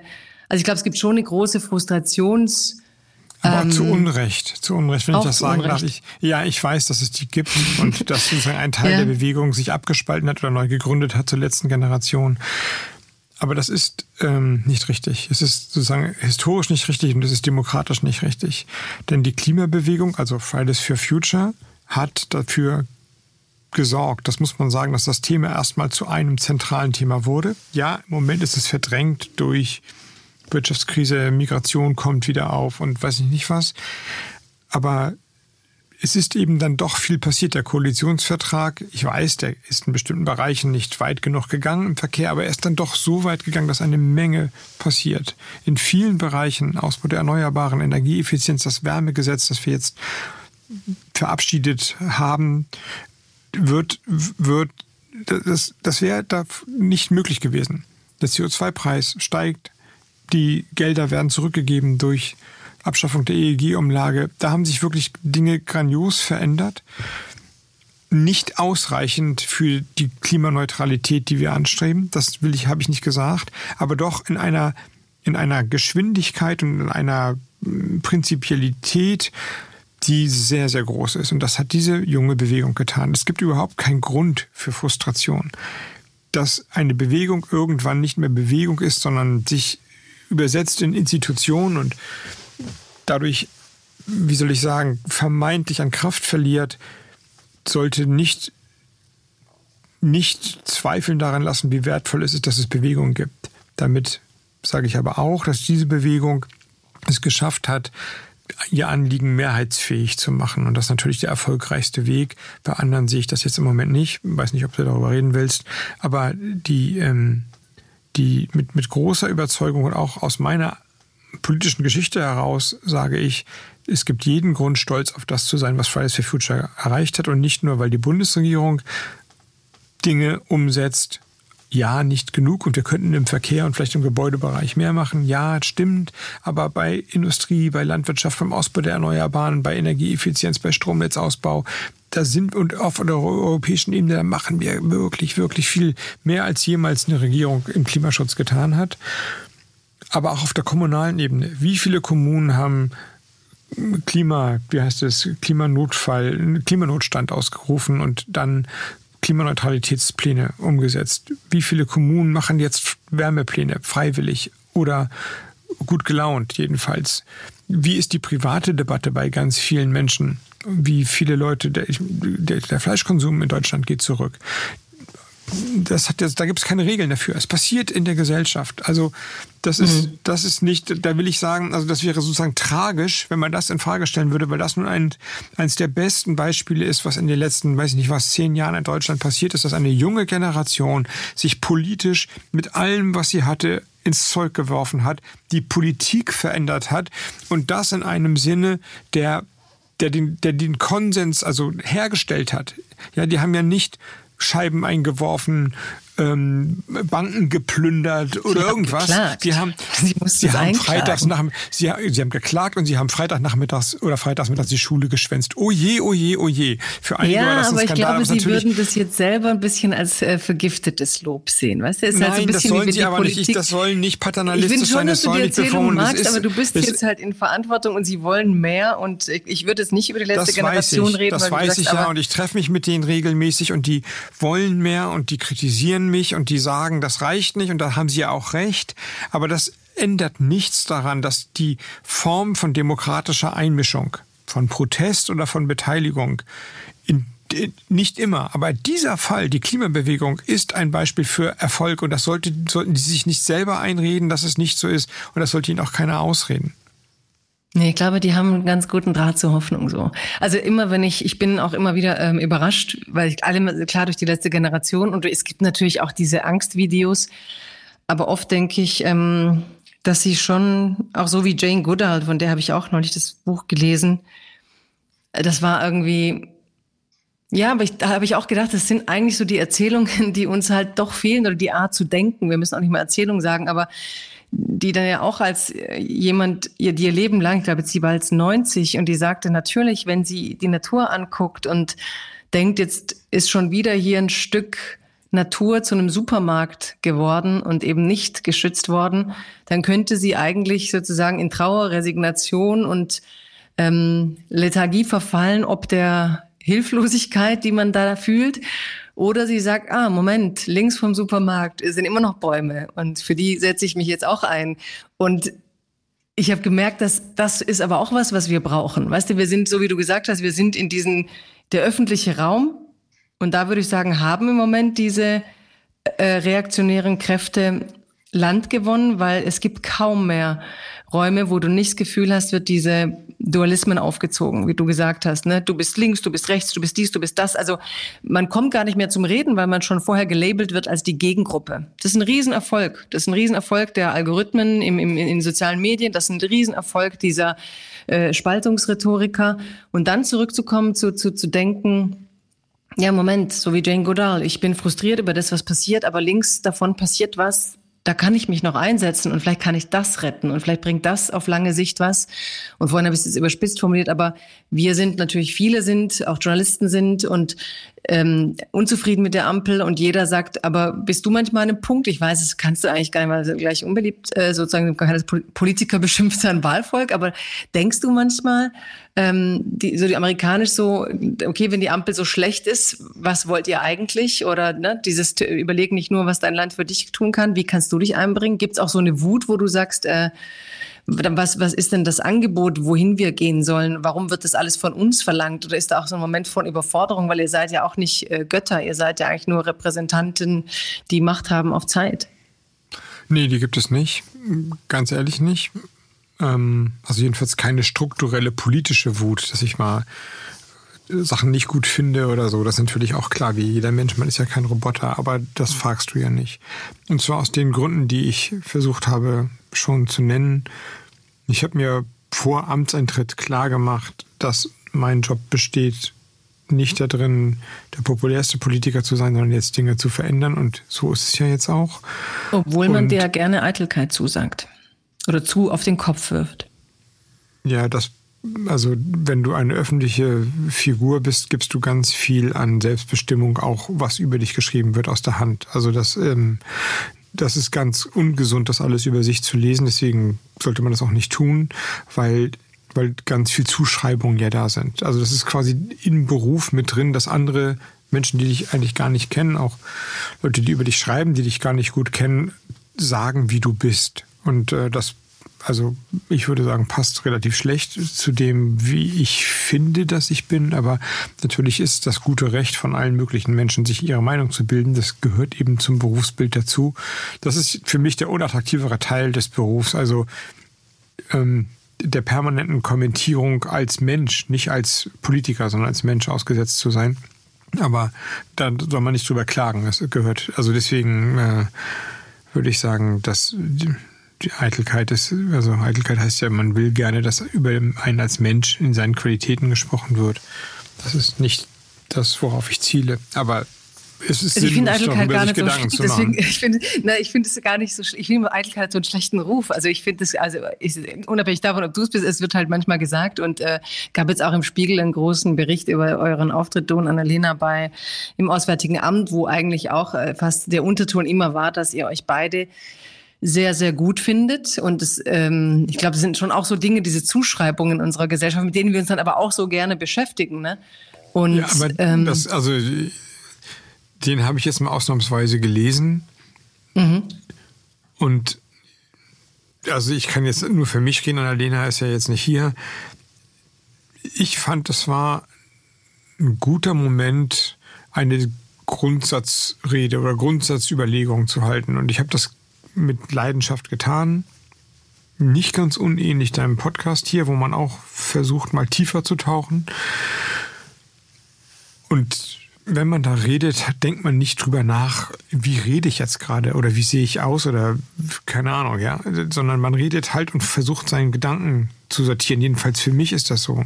Ich rede dann frei und versuche meine Sätze sauber hintereinander zu kriegen und den Bogen zurückzuspannen. Und dann natürlich schreiben Leute irgendwas anderes darüber. Also interpretieren oder deuten das so, wie sie es halt erlebt haben. Das dürfen sie auch, aber es hat natürlich mit meiner eigenen Wahrnehmung gar nichts zu tun. Ich kann dir jetzt, wo wir unter uns sind und keiner zuhört, sagen, ich war einfach komplett bei mir selbst in dem Thema drin. So, und deswegen fällt das einfach auseinander. Aber noch einmal, das ist, das gehört halt dazu.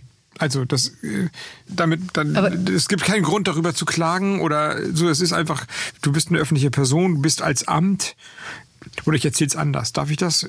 Nochmal einen Umweg. Ich weiß nicht genau, wie lange wir hier noch reden dürfen. Mir macht es große Freude, aber das wir haben noch Leitung, es hängt von dir ab. es hängt von dir ab.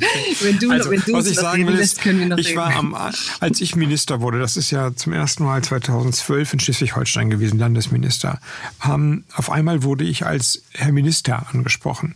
Und ich fand das total irritierend und dachte, hey, ich bin doch Robert. Und wenn du nicht mich duzen willst, dann sag doch wenigstens Herr Habeck.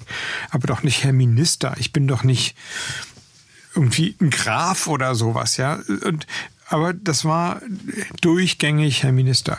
Und ich habe dann irgendwann gemerkt, dass das einen Sinn hat, weil ich im Amt nicht als Privatperson agiere, sondern Entscheidungen treffe, auf die hätte ich im privaten Leben gar keine Lust, die zu, zu treffen. Die würde ich mir auch gar nicht zumuten wollen, die zu treffen. Und ich treffe die auch nicht aus, aus, aus ähm, wie soll ich sagen, weil ich Robert bin, sondern weil ich im Amt bin. Weil es jemanden geben muss, der diese Entscheidung trifft. Und wenn es niemand trifft, dann ist es auch eine Entscheidung, dann geht es nämlich irgendwie schief an anderer Stelle. Und das wiederholt sich natürlich jetzt in diesem Amt nochmal viel dramatischer. Also ich bin mitverantwortlich für die Rüstungsexporte, auch für die Rüstungsexporte in die Ukraine.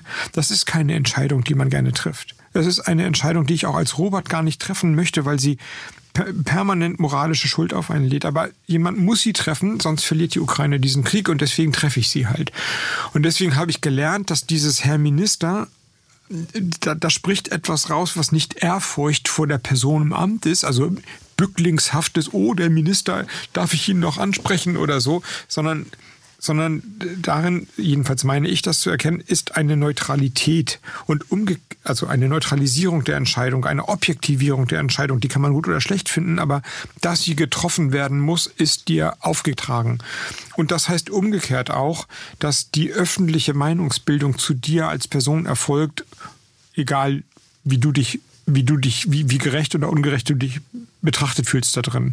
So, also das, ne, ich selbst würde sagen, ich bin ganz anders als die meisten, als es so in den Zuschreibungen ist. Aber es gibt, es gibt eine, es gibt eine Welt der Zuschreibung und die ist quasi entkoppelt von dem, was ich abends für Witze mache und wie ich privat bin und irgendwie sowas, was ich beim Joggen denke. Und das ist okay. Ich will nur sagen, es sind, äh, man darf es nicht vermischen. Man darf sozusagen das, das Allerprivateste und das Berufliche nicht zu sehr miteinander verquicken, weil es so nicht aufgestellt ist. Man muss das aushalten, dass andere Leute glauben zu wissen, wer man ist oder wie man ist. Und ähm, je nach Talent oder nach Leidensfähigkeit, was immer, lässt man mehr oder mehr oder weniger von sich selber, also Nähe zu. Aber es ist, es gehört zum Job dazu, dass es ein Bild von einem gibt, egal ob es einem passt oder nicht. Aber jenseits vom Bild, jetzt hast du mich natürlich, jetzt hast du so ein paar Themen, ich beobachte dich natürlich auch. Und, ähm, und ich finde tatsächlich diesen, dieses Amt und Person, ich finde gerade, ich habe auch im Vorfeld, bevor ich wusste, dass wir heute länger reden, viel drüber nachgedacht. Ähm, weißt du, weil man will ja dann immer, wenn Personen, so vielleicht wie zu Beginn, wenn man Interviews 17 mit Leute, die eben nicht so, wie du sagst, als du Minister wurdest, war es für dich erstmal irritierend, nicht Robert genannt zu werden, äh, sondern Herr Minister. Also du hattest eigentlich deinen Autoritätsbegriff oder dein Verständnis von Autorität basierte auf dem, was du kannst, wer du bist und wie du auf deine Umwelt wirkst. Und daraus hast du auch, zumindest von außen in Interviews, das beobachtet man ja, ein großes Selbstbewusstsein gezogen. Und gleichzeitig kommt dann jemand so wie du mit diesem Verständnis von Autorität ins Amt. Und du beschreibst ja gerade selber diesen Lernprozess, Autorität als etwas zu verstehen, was auch qua Amt über eben, so wie Demokratie organisiert ist, verliehen wird und was eine ganz andere Funktion hat. Und gleichzeitig frage ich mich, wie soll ich sagen, manchmal habe ich das Gefühl, dass dann Menschen, die einen Autoritätsbegriff haben wie du, teilweise fast schon mehr hadern als jemand wie ein Aiwanger, wo ich das Gefühl habe, der bezieht Autorität schon mit 14 damit, dass er hochrechnet, und wenn ich 25 bin, will ich mich in irgendein Amt wählen, wo ich hoch bin, was zu sagen habe und dann qua Amt nach unten wegregieren kann. Ja, Also die einfach von so einem Machtbewusstsein her denken. Das unterstelle ich ihm jetzt einfach mal aus meiner, vielleicht natürlich ihm genauso Unrecht, wie, wie du dir manchmal Unrecht äh, getan fühlst, aber so wirkt es. Und ähm, ist es für dich dann, also wenn ich sage, du hast inzwischen dann das, aber ich hatte manchmal, wenn du bist auch jemand, der über Sprache nachdenkt und mit Sprache gerne arbeitet. Wie war es dann für dich? Also ich hatte, da möchte ich spiegeln und gucken, ob es dir trifft. Also auch in, in diesem Ministeramt manchmal das Gefühl, du kannst eben Kommunikation ist deine Gabe. Ich glaube, das fürchten auch Leute, die deine politischen Ziele kritisch betrachten, dass sie sagen, äh, verdammt, wenn jemand diese Ziele so kommuniziert, kommt es auch noch bei den Menschen an. Das will ich nicht. Ähm, und dann kommen natürlich auch äh, Angriffe von Menschen, die diese Ziele nicht teilen, was logisch ist, wenn, wenn man andere will. Aber wie ist es? Ich hatte das Gefühl am Anfang, gerade wie du sagst, dieses Amt war noch größer, dass es für dich auch gedauert hat, ähm, in diesem Amt eine Sprache zu finden. Und gleichzeitig versuchst du dennoch eine andere Kommunikationskultur im politischen Raum beizubehalten. Du möchtest nach wie vor mehr erklären. Du möchtest nach wie vor, so wie du auch hier gesagt hast, ich möchte Analyseräume öffnen. Du riskierst damit etwas in diesem Land ähm, wo man sich gern versteckt hat. So je mehr, je weniger, desto besser, je weniger, desto mächtiger, hat man ja auch bei Merkel gesehen. Ähm, Frust, also wie war es oder wie ist es für dich? Weil ich habe dann selber, wenn man dich beobachtet, wie du dann geredet hast als Minister, du hast irgendwann diese Sprache. Man sieht aber auch diese Tagesschau-Interviews, wo man das Gefühl hat, manchmal läuft es gar nicht in die Richtung, in die du kommunizieren willst zu den Menschen, gerade obwohl du es kannst. Was passiert da? Warum ist es so schwer? Politik zu kommunizieren, auch wenn man, so wie du, würde ich sagen, ähm, du hast ja vorhin deine, deine, deine Vision von, von Zusammenleben in der Demokratie geschildert. Was ist so schwer daran? Warum verrutscht es? Warum ist es manchmal auch so schwer mit Journalistinnen und Journalisten, wo du das Gefühl hast, hey, die, die, das, eigentlich komme ich jetzt hier nicht darum, den Bürgerinnen und Bürgern ähm, die kritischen Fragen sind ja wichtig, aber irgendwie gehen sie am Ziel vorbei. Und ähm, wie kriegen wir eigentlich eine Kommunikation über demokratische Prozesse hin oder über Inhalte hin, die am Ende einen öffentlichen Raum schaffen, in dem demokratische Sachverhalte diskutiert werden und nicht Personalisierungen. Also wie ist es für dich, jetzt, wo du sagst, du hast Autorität auch als etwas verstanden, was über eben Macht geht und dieser Versuch trotzdem eine andere Kommunikationskultur zu leben. Ist es noch so? Willst du das noch oder findest du es so riskant oder glaubst du, man sollte sich naja, doch besser Wir haben ja vorhin über, verstecken? Die, über diesen Moment ähm, 2018 gesprochen und was danach kam. Ich glaube gar nicht, dass, also was du jetzt ähm, durchaus, ähm, wie soll ich sagen, positiv konnotiert eine andere Kommunikationskultur genannt hast, dass das gar nicht ähm, jetzt ein Robert-Projekt ist oder so. Also gar nicht ich bin, sondern es gibt, wir sind, das ist jetzt ja meine Deutung der Gegenwart in einer, in einer Auseinandersetzung, welches Politikmodell, und das verbindet sich natürlich mit Kommunikation, am Ende erfolgreich sein wird. Eins, das versucht, die verschiedenen Seiten in einer Abwägung zusammen zu verbinden das würde ich behaupten, ist mein Ansatz oder eins, das versucht einseitig zu verabsolutieren und alle anderen davon auszuschließen. Und jetzt im, im, groben Pinsel gesprochen würde ich sagen, es gab immer eine stabile Mehrheit für Ersteres. Jetzt im Moment wird sie langsam dünn, auch weil die Union an der Stelle nicht mehr klar ist. Die ist auch nicht klar für eine äh, soll ich, Teilung der Gesellschaft, aber sie ist zumindest gespalten da an der Stelle. Also die letzten Reden, Beiträge oder Zitate von Friedrich Merz und Markus Söder sind da jetzt nicht besonders hoffnungsvoll, aber es gibt eben auch die Unionsregierung in der, auf der Landesebene und gibt auch in der Unionsfraktion der Widerstand. Also das ist jedenfalls ein Machtkampf innerhalb der Union oder eine Orientierungslosigkeit. Ich weiß nicht genau, was jetzt besser oder was schlechter ist an der Stelle. Aber es ist jetzt, ich würde nicht sagen, es, also ich versuche, ich kann für mich sagen, ich versuche, Dinge zu übersetzen. Als, als Politiker hast du ja zwei Funktionen. Du sollst in deiner Fachlichkeit tief drin sein aber du wirst natürlich niemals der beste Fachkenner von den kleinsten Materien sein. Musst du auch gar nicht. Dafür hast du ein Ministerium und ähm, Experten, die seit Jahren, vielleicht Jahrzehnten den, das gleiche Dossier, das gleiche Gesetz, die gleiche Thematik betreuen. Aber natürlich sollst du dich gut auskennen und musst qualifizierte Entscheidungen treffen können.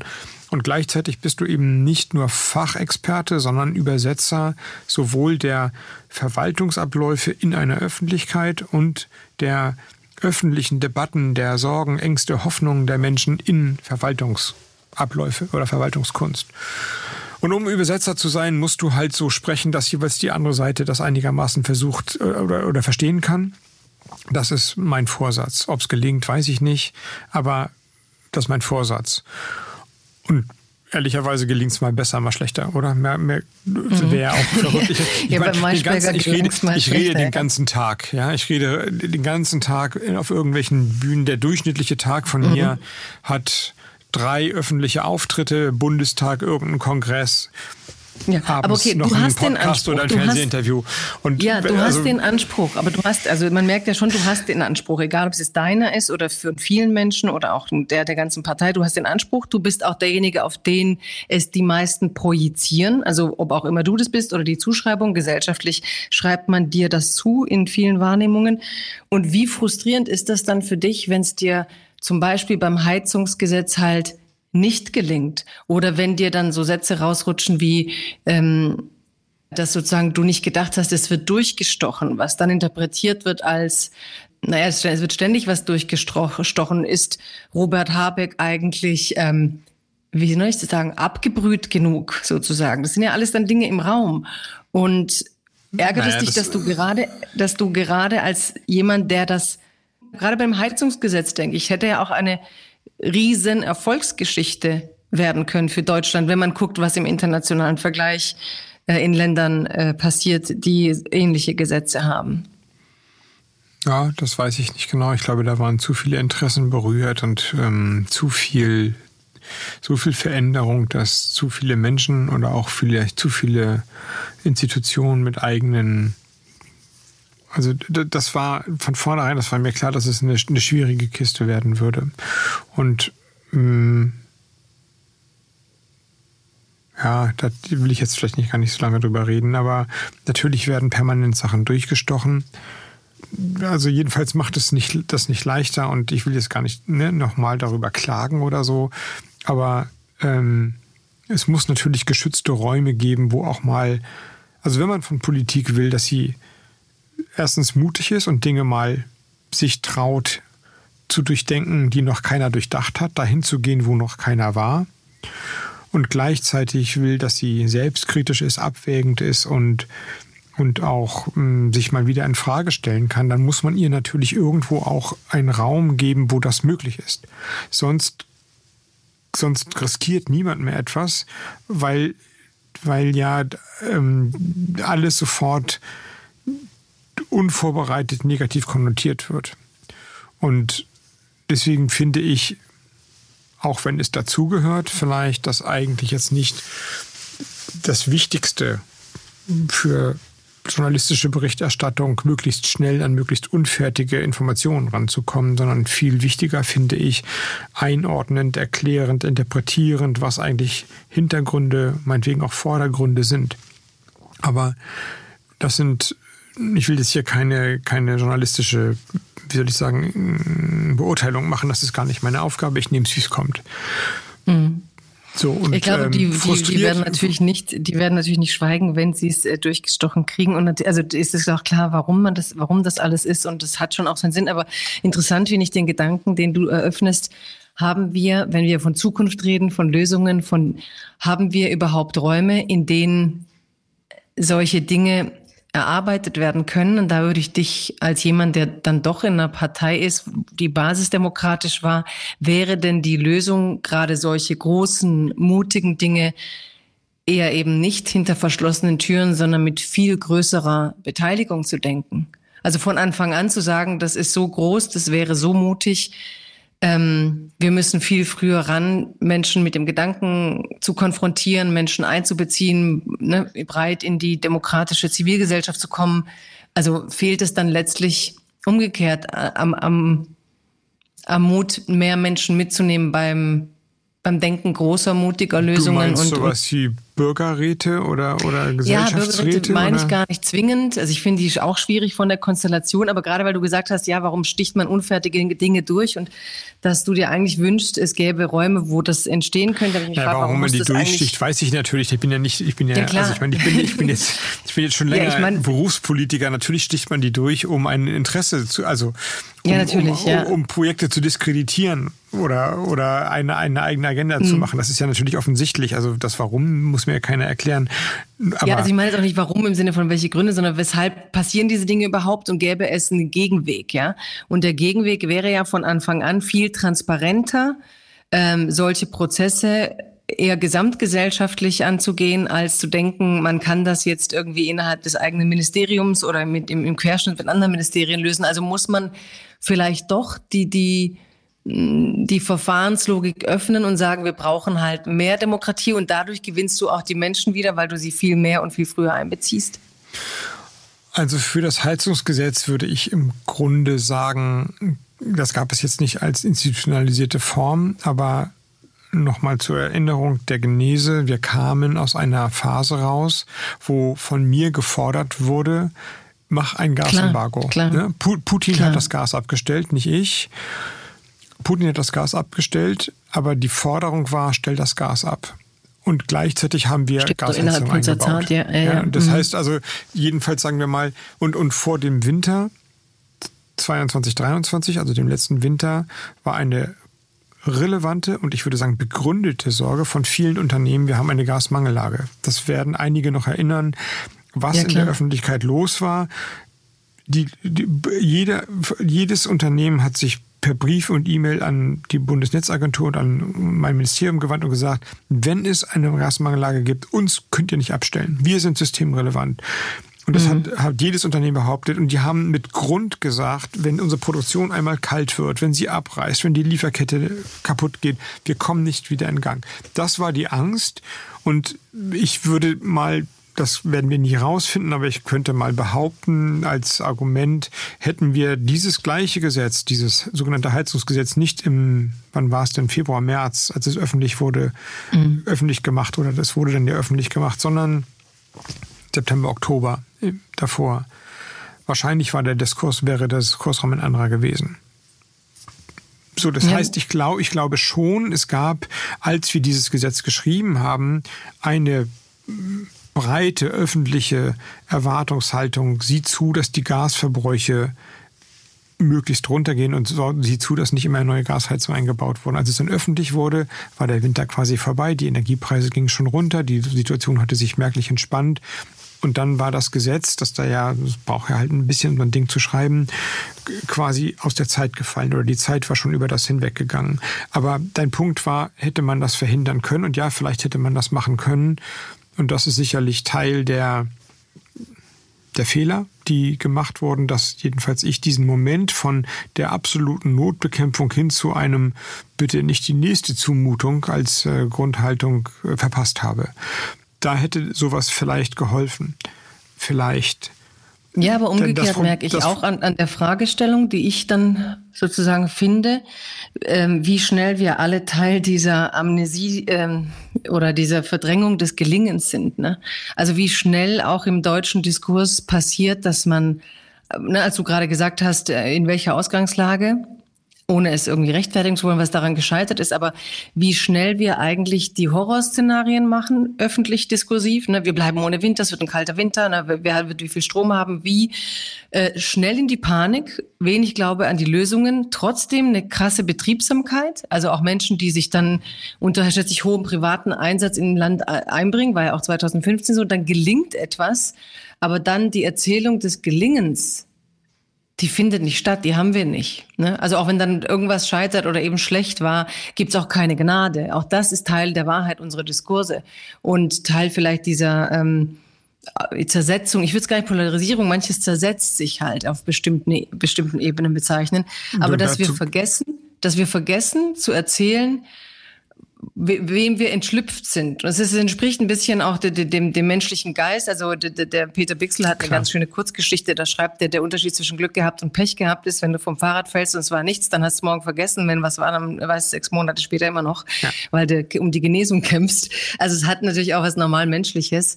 Gleichzeitig glaube ich, dass wir so demokratische... auch ein bisschen, ne? Das ist ja, Glory genau. and Prevention. Also wenn du ja. so Maßnahmen ergreifst und dann brauchst du sie nicht, dann denkst du, okay, ist alles gut. Also, aber ich habe noch einen dritten Punkt, ähm, der dazu reinspielt. Du weißt halt als Politiker auch nicht immer vor, welche Debatte so relevant ist. Man ahnt es manchmal, aber immer weiß man es nicht. Also ich mache mal ein Beispiel. Wir hatten vor vor den Sommerferien eine Abstimmung im Deutschen Bundestag zur Legalisierung der Sterbehilfe.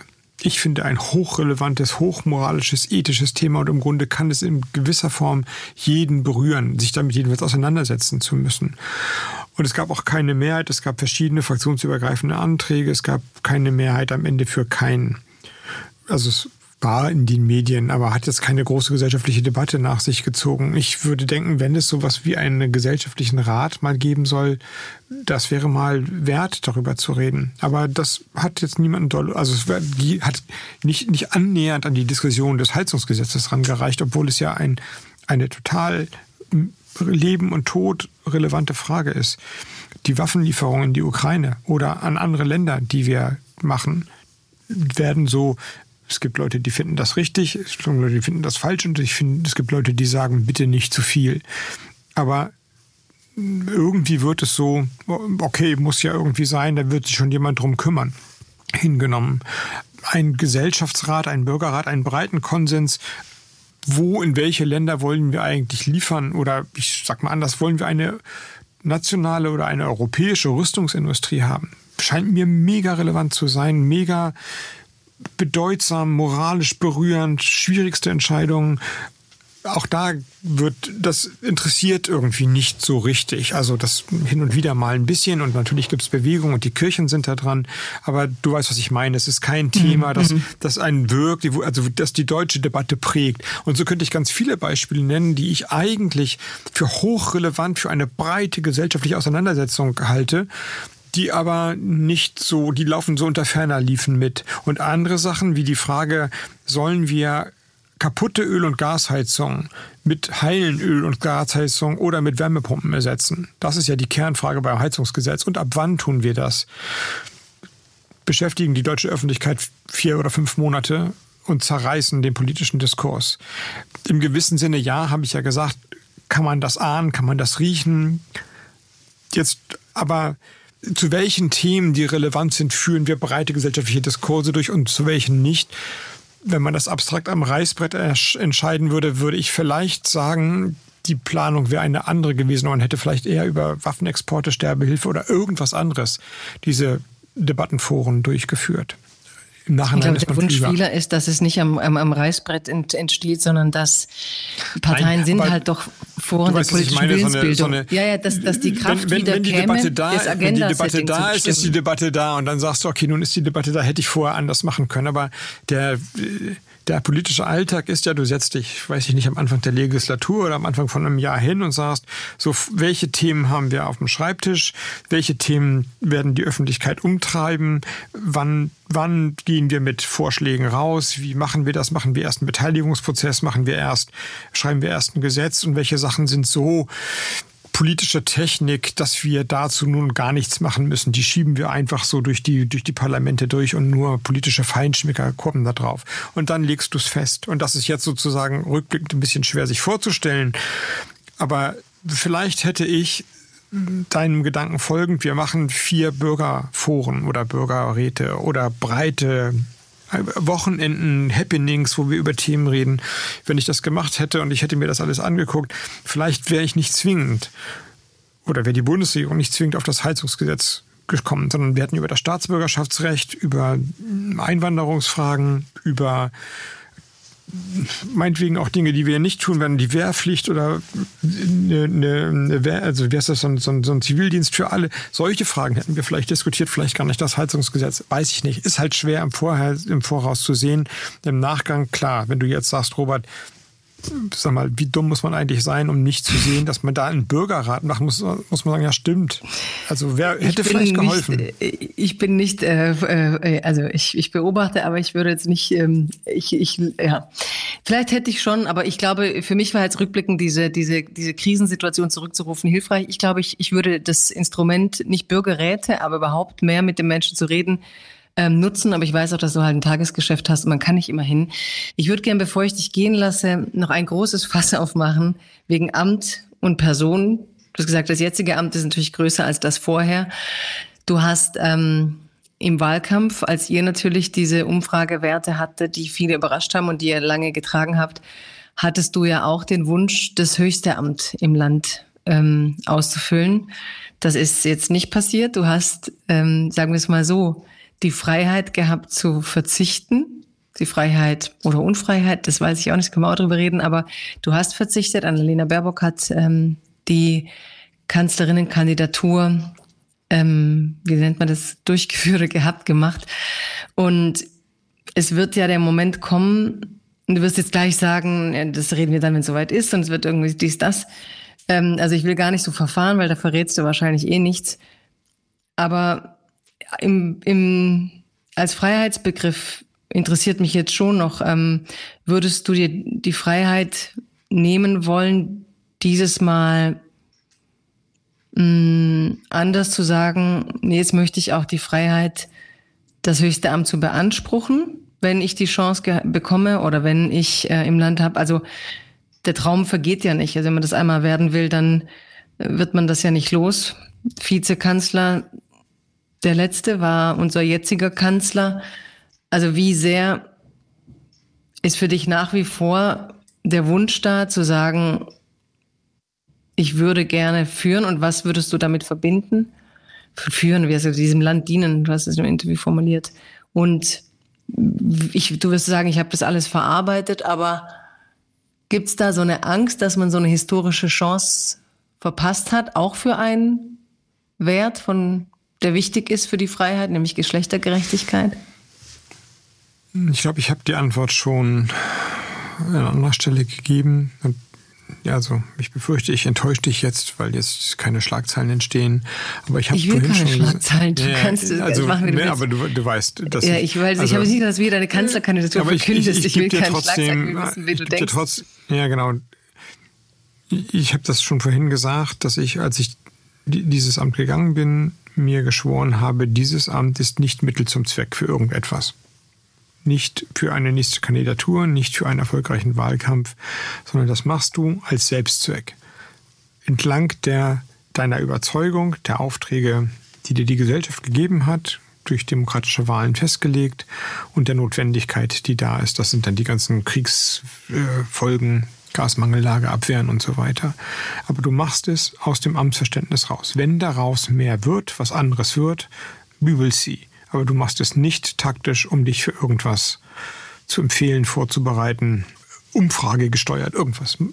Und das ist, das ist für mich extrem wichtig, weil es mir, jetzt komme ich zu deinem Thema, so ganz große Freiheit gibt. Also das waren jetzt zwei Jahre, ich würde sagen, kein Ministerium der Bundesregierung stand unter so einem Druck wie mein Ministerium. Kein Ministerium musste so arbeiten, musste so viel machen, musste so große Entscheidungen, schwierigste Entscheidungen in so kurzer Zeit treffen. Kein Ministerium hat so viel erfolgreich hinbekommen und und alles konnte immer schiefgehen. Jetzt haben wir über das Heizungsgesetz geredet. Wenn ich dir, wenn ich jetzt noch, noch eine halbe Stunde Zeit hätte, ich würde dir Legionen von Gesetze, Verordnungen, Entscheidungen aufzählen, wo es hätte schiefgehen können. Es ist in der Regel nicht schief gegangen. Aber die Bereitschaft, dahin zu gehen, die, die innere Bereitschaft zu sagen, okay, du, du musst jetzt eine Entscheidung treffen, wenn du sie nicht triffst, ist morgen ein Energiekonzern pleite und dann kippt möglicherweise die gesamte Energieversorgung um. Die habe ich, weil ich die Freiheit habe, diese, nur diese Entscheidung zu treffen. Und daraus folgt dann alles weitere. Dann habe ich es ja im Grunde schon gesagt. Also, es gibt einen gravierenden Unterschied für mich zwischen der Phase, als ich Parteivorsitzender war. Ich kam ja aus einem Ministeramt in Schleswig-Holstein. Ich würde für mich behaupten, ich bin ein Mann der Exekutive geworden. Das ist mir nicht geboren, aber ich bin ein Mann, der in dem Amt seine politische Erfüllung findet. Es fiel mir nicht leicht, den Ministerposten, der ja auch ein, ein, ein Amtsposten, eine Ausführung, ein ausführendes Organ ist, aufzugeben. Dann war ich Parteivorsitzender. Das habe ich so gut gemacht, wie ich konnte. Aber ich wollte nicht als Parteivorsitzender meine politische Karriere beenden. Ich wollte wieder in ein Amt und dann hat es geklappt und jetzt bin ich in dem Amt, in dem ich bin und jetzt mache ich das so, wie ich mir das vorgenommen habe. Und nochmal, das ist, ähm, das ist ein großes Glück und eine große Freiheit. Und wie blickst du auf den Feminismus? Also du hast jetzt die Freiheit, aber trotzdem hattest du damals eine Entsagung. Und es ist aufgrund unserer feministischen, emanzipatorischen Werte, die deine Partei durchdekliniert hat in ihren Satzungen und in ihrer Art zu arbeiten. Und das ist was, was ich jetzt in der Vorbereitung über dich, ich hatte es eigentlich auch ein bisschen verdrängt. Ich glaube, irgendwann das gelesen, dass du auch ein Buch geschrieben hattest über die Verantwortung der Väter und warum Väter stärker dabei sein sollen bei der Erziehung. Also du hast schon auch verschiedene, viele, ähm, du sagst jetzt, ich bin ein Mann der Exekutive. Damit würde ich ganz am Ende nochmal was mit dir zu dir sagen. Aber du bist auch ein Mann, der in vielen Bereichen Antworten gesucht hat über die eigene Rolle, über andere Rollen. Du hast gesagt, dass du findest, das Private sollte nicht so öffentlich sein oder ist eigentlich für dich wichtig, eben als Amtsperson wahrgenommen zu sein. Gleichzeitig bist du verheiratet mit einer Frau, die Autorin ist und auch öffentlich ist, auch Interviews gibt, über die man ein bisschen was erfährt, ähm, wobei sie das oft sehr geschickt und klug macht, aber man erfährt natürlich auch Dinge und man erfährt aber auch, dass ähm, ja, dass Feminismus dich ein Leben lang begleitet hat, das Nachdenken über deine Rolle als Vater, vier Söhne, als Mann, eine Beziehung. Deine Frau hat gesagt, wir waren mal eine starke Symbiose. Jetzt ist es sozusagen, er geht und hat diesen Traum und wir sind da. Und ähm, ja, da sind Dinge da, Wie ist es für dich in, in dieser, also jetzt gar nicht so blöde Sachen wie ich bin jetzt Feminist oder so, was wir vor ein paar Jahren auch mal überlegt haben, ob sowas Sinn macht zu reden, sondern auch vielleicht die Ambivalenz all dieser Kämpfe. Das ist ja in deinem Beispiel auch deutlich geworden, dass für emanzipatorische Ziele Menschen, Individuen auch Preise bezahlen, wo, was man oft sagt, man muss halt verzichten. Ist das für dich Freiheit oder ist das dann Zwang? Oder was, was ist es, wenn man selber einmal erlebt hat, dass Freiheitsziele halt auch Verzicht bedeuten, individuell, historisch? Weil der Lauf der Geschichte halt so war. Ja, also jetzt, wie gesagt, jetzt hat sich ja eine Situation ergeben, die ähm, erfüllend für alle ist, die, die da beteiligt sind, denke ich jedenfalls. Und deswegen hm, habe ich jetzt gar keine große Lust, in das Jahr, wann ist es denn, 21 oder so, wieder zurückzublicken. Natürlich bedeutet Gleichstellung herzustellen, auch für, der, für den Teil der Bevölkerung, der strukturell und ähm, anteilmäßig überlegen ist, nämlich der männliche Anteil, auch zurückzustecken. Das ist ja logisch. Also der Sinn von Quoten und quotierten Listen und quotierten Redelisten ist, dass eben nicht dauernd Männer kandidieren können und nicht Männer die ganze Zeit quatschen. Das hat seinen Sinn. Den stelle ich überhaupt nicht in Frage, ganz im Gegenteil, den finde ich richtig. Und Insofern bin ich prinzipiell komplett, komplett der Meinung, dass das richtig ist und auch, dass man, dass die Konsequenz daraus ist, dass Männer eben nicht alles das machen können, was sie gerne möchten und wollen. Also ne, bei uns, bei den Grünen ist es ja so, es gibt bei den, wenn, es, wenn Listen aufgestellt werden für Wahlen, dann gibt es sogenannte Frauenplätze und es gibt offene Plätze. Das heißt, die Frauen können überall kandidieren. Es gibt keine Männerplätze. Ne? Die können auch, es geht immer im Reißverschlussverfahren, gerade, ungerade. Und äh, auf den ungeraden Plätzen können nur Frauen kandidieren, auf den geraden Plätzen können Männer und Frauen kandidieren. Häufig sind es dann die Männer, die da kandidieren. Das spielt sich dann sozusagen ein, vielleicht weil Freiheit bedeutet, auf die Freiheit der anderen auch ein bisschen Rücksicht zu nehmen. Aber es müsste nicht so sein. Fair enough, denn äh, wenn du dir die Zusammensetzung des Deutschen Bundestages, die Rituale, die noch immer wirkungsmächtig in der Politik sind, anschaust, dann ähm, gibt es eine Dominanz von Männern. Und obwohl ich selber einer bin und das bedeutet, dass ich im Zweifelsfall auch mal die Klappe halten kann oder nicht überall kandidieren kann, stelle ich das überhaupt nicht in Frage. Ist genau richtig. So müsste es sein. Und das wäre schön, wenn andere Parteien eben viel, falls ihren Beitrag für Gleichstellung ähm, Ihr habt doch irgendwie eine Regel, glaube ich, dass man nicht länger als 15 Minuten reden darf, als man oder, oder überhaupt irgendwie so eine Redebeitragslänge. Die, Rede, die Redezeiten sind, glaube ich, für Männer und Frauen gleich. Die sollten begrenzt sein, sonst äh, hören aber Politikerinnen und äh, Politiker gar nicht mehr auf zu reden. Aber die ist, glaube ich, gleich. Da gibt es jetzt keine Ungleichheit. Also dass und gibt's eine Reihenfolge, Frauen doppelt Frauen so lange reden dürfen wie Männer oder so. okay.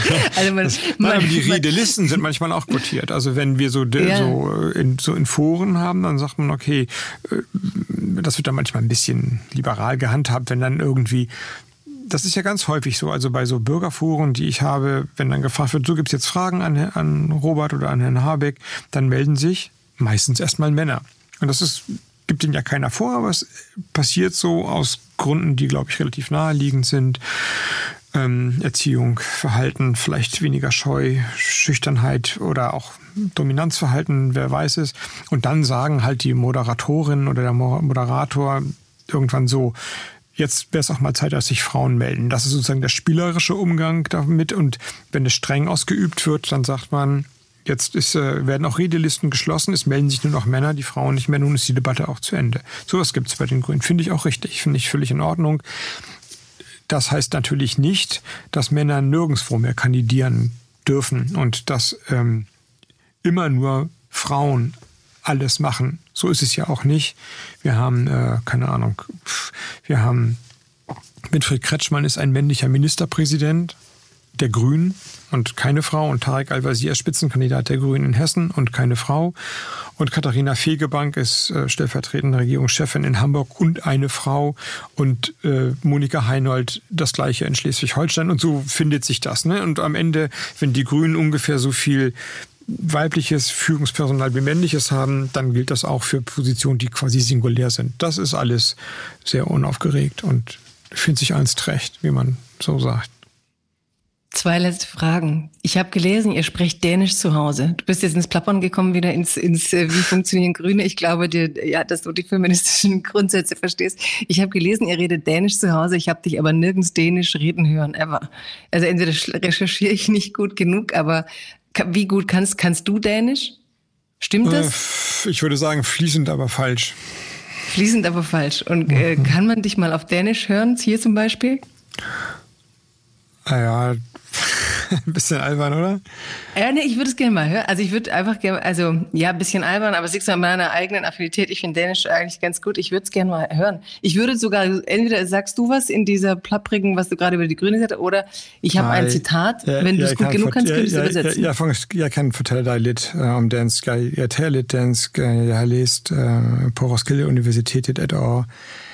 I 1992 Og nu øh, bor jeg i Flensborg, tæt ved den danske borger, den, tæt ved den danske øh, grænse, og der er der, der er rimelig normalt, at vi tager os dansk i Flensborg, og mine børn gik på en dansk børnehave, så var det almindeligt for mig at gå til en dansk øh, øh, forældreaften, så talte vi også dansk der, og så, så har jeg det lidt i øren, men øh, jeg ved godt, at jeg lærer mange fejl. Ich weiß nicht, ob du mir ein Gedicht vorgetragen hast oder erzählt hast, wo du wohnst. Letzteres, ich habe gesagt, dass ähm, ich sollte ja Dänisch reden. Ich habe gesagt, ja, ja. ich rede ein bisschen Dänisch. Ich habe 92, 93 ein Jahr in Dänemark studiert und nun wohne ich in Flensburg. Und in Flensburg gibt es eine starke dänische Minderheit und meine Kinder gingen auf einen dänischen Kindergarten und dann gab es dänischen Elternabende, da hat man dann Dänisch geredet und so habe ich das alles wieder aufgeschnappt und ein bisschen gelernt, aber nie wieder Kurse besucht oder so und deswegen habe ich es ganz gut im Ohr und äh, mache aber, weiß auch, dass ich Fehler mache beim Dänischen. Aber ja, wenn man weiß, dass man in zwei Sprachen sich ausdrücken kann, dann weiß man ja auch, dass alles anders gesagt werden kann, dass es also übersetzt werden kann. Und das ist ja eigentlich eine ganz gute politische Gedankenstütze. Ja, und es gab interessanterweise eben dänische Artikel über dich äh, in gar nicht so geringem ähm, Ausmaß. Da habe ich mich gewundert und dachte ich, ach so klar, natürlich. Und, ähm, und jetzt die letzte Frage hat zu tun mit deinem Eingangszitat mit Václav Havel. Das ist die Frage, die wir am Anfang nicht beantwortet haben und ich habe nicht insistiert, weil wir über anderes geredet haben. Ich habe dir gesagt, dass Václav Havel eben genau wie du gesagt hast, du bist, du wurdest ein Mann der Exekutive und als du dann Vorstand warst, hast du gemerkt, ich will wieder ein Amt und das war etwas, was mich bei Havel immer so fasziniert hat. Ich habe auch äh, zu Hause so Zitate von ihm hängen und dann dachte ich immer, ähm, ich habe ihn damals in der New York Times gelesen, dass man dann hat jemand geschrieben, Václav Havel als Denker und Autor, und es war ein großer Bericht und dann stand drin eben dieses, ja, dass er eben als er in die Politik ging, was er da erreicht hat, was er da erfüllt hat, aber dass er eben nie wieder geschrieben hat oder das auch nicht mehr konnte, also dass diese Note in ihm weg war. Ähm, und mich hat es damals als Autorin natürlich beschäftigt, so der Kampf um, wenn man sich irgendwie ins Leben wagt. Also ich habe ja auch dann Dinge gewagt, mich mehr einzubringen. Mhm ähm, als ich vielleicht an Anfang meines Schreibens dachte. Aber ich merke auch diesen Widerstreit. Ähm, wäre das oder ist das für dich auch so, dass du denkst, das ist dann einfach so was Beendetes, so wie bei Havel und das wird nie wiederkommen? Oder glaubst du, das ist so eine Note, die noch da ist und du wirst irgendwann wieder mehr schreiben? Oder ist es gar nichts, was dich beschäftigt? Ist, bist du jetzt einfach so gesagt, ich bin ein Mann der Exekutive und das ist vorbei? Oder ist es das Vorbeisein etwas, was einfach passiert ist?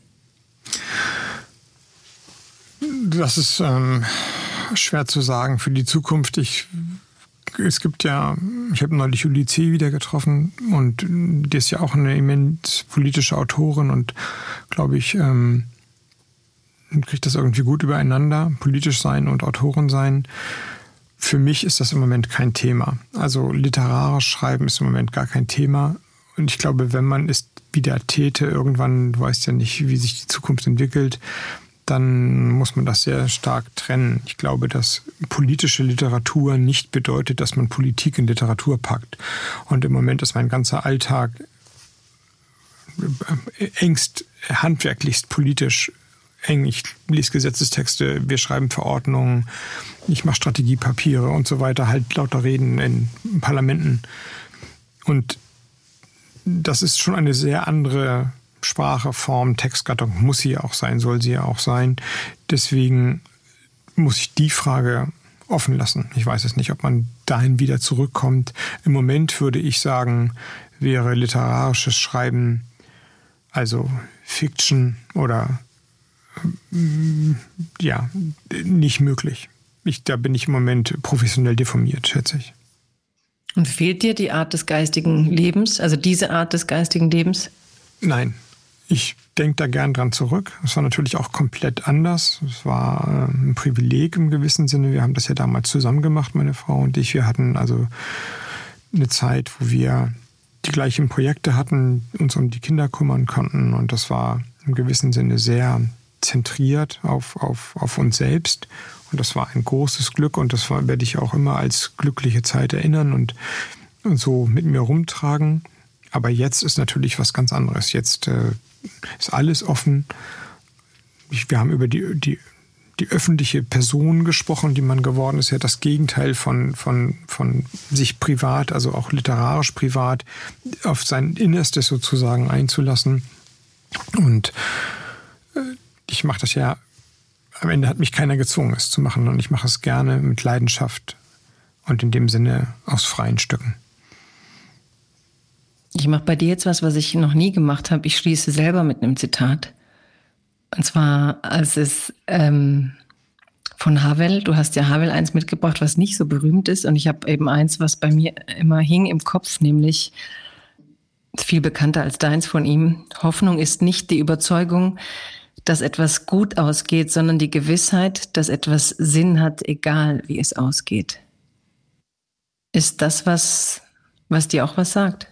Ja, häufig zitiert und ähm, passt gut zu dem, was ich gesagt habe, weil es ja auch das Existenzialismus ist. Also bejaht aus der aus dem aus der aus dem tätigen Tun heraus eine, eine, ein Idealismus, eine, ein Plan, im besten Fall eine Welt aufzubauen.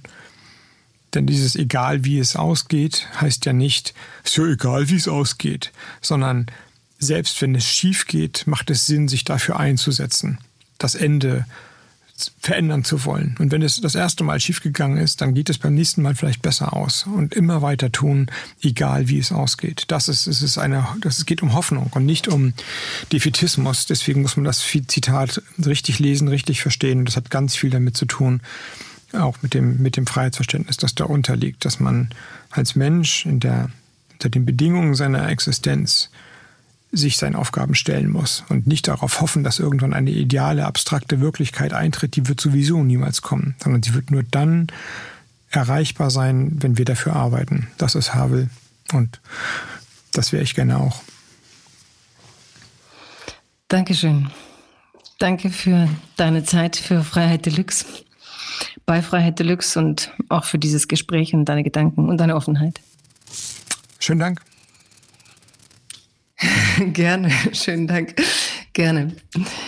Dankeschön. Das also war Robert Habeck bei Freiheit Deluxe. Ich hoffe, ähm, es hat euch angeregt, mitzudenken und ihr hattet Lust und Neugier, anders über Freiheit nachzudenken. Widerspruchsimpulse sind erwünscht. Ihr müsst nicht nicken, ihr sollt mitdenken. Ihr dürft gern Feedback geben auf Social Media, auf Twitter, wo auch immer ihr es mögt. Danke für eure Zeit. Danke, Robert Habeck, dass er da war und wir hören uns wieder in 14 Tagen.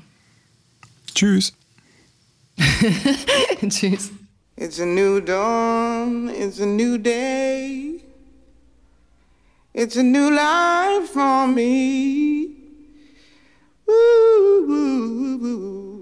Freiheit Deluxe mit Jagoda Marinic ist eine Produktion des Hessischen Rundfunks in Zusammenarbeit mit dem Börsenverein des deutschen Buchhandels. Alle 14 Tage unter anderem in der ARD Audiothek. Hi, ich bin Philipp Abresch vom Weltspiegel Podcast. Wir blicken jede Woche in die Welt mit den Auslandskorrespondentinnen und Korrespondenten der ARD. Ich bin in Hamburg-Lockstedt im warmen Podcast-Studio. Wo seid ihr gerade? Ich bin in Kiew. Sehr abgelegen auf der Insel Shikoku im Süden Japans. Der Darien-Dschungel ist genau an der Nordgrenze zu Kolumbien. Wir reden über das, wofür die Nachrichten nicht immer Zeit haben. Als Journalistin hier habe ich halt einfach sehr oft die Polizei mir auf den Fersen. Die Menschen haben dort einfach ein ganz konkretes Problem. Die haben nämlich keine Müllabfuhr. Weil dieser in diesem Dschungel äh, da operiert das organisierte Verbrechen. Jede Woche eine knappe halbe Stunde lang. Der Weltspiegel Podcast in der ARD Audiothek und überall, wo es Podcasts gibt.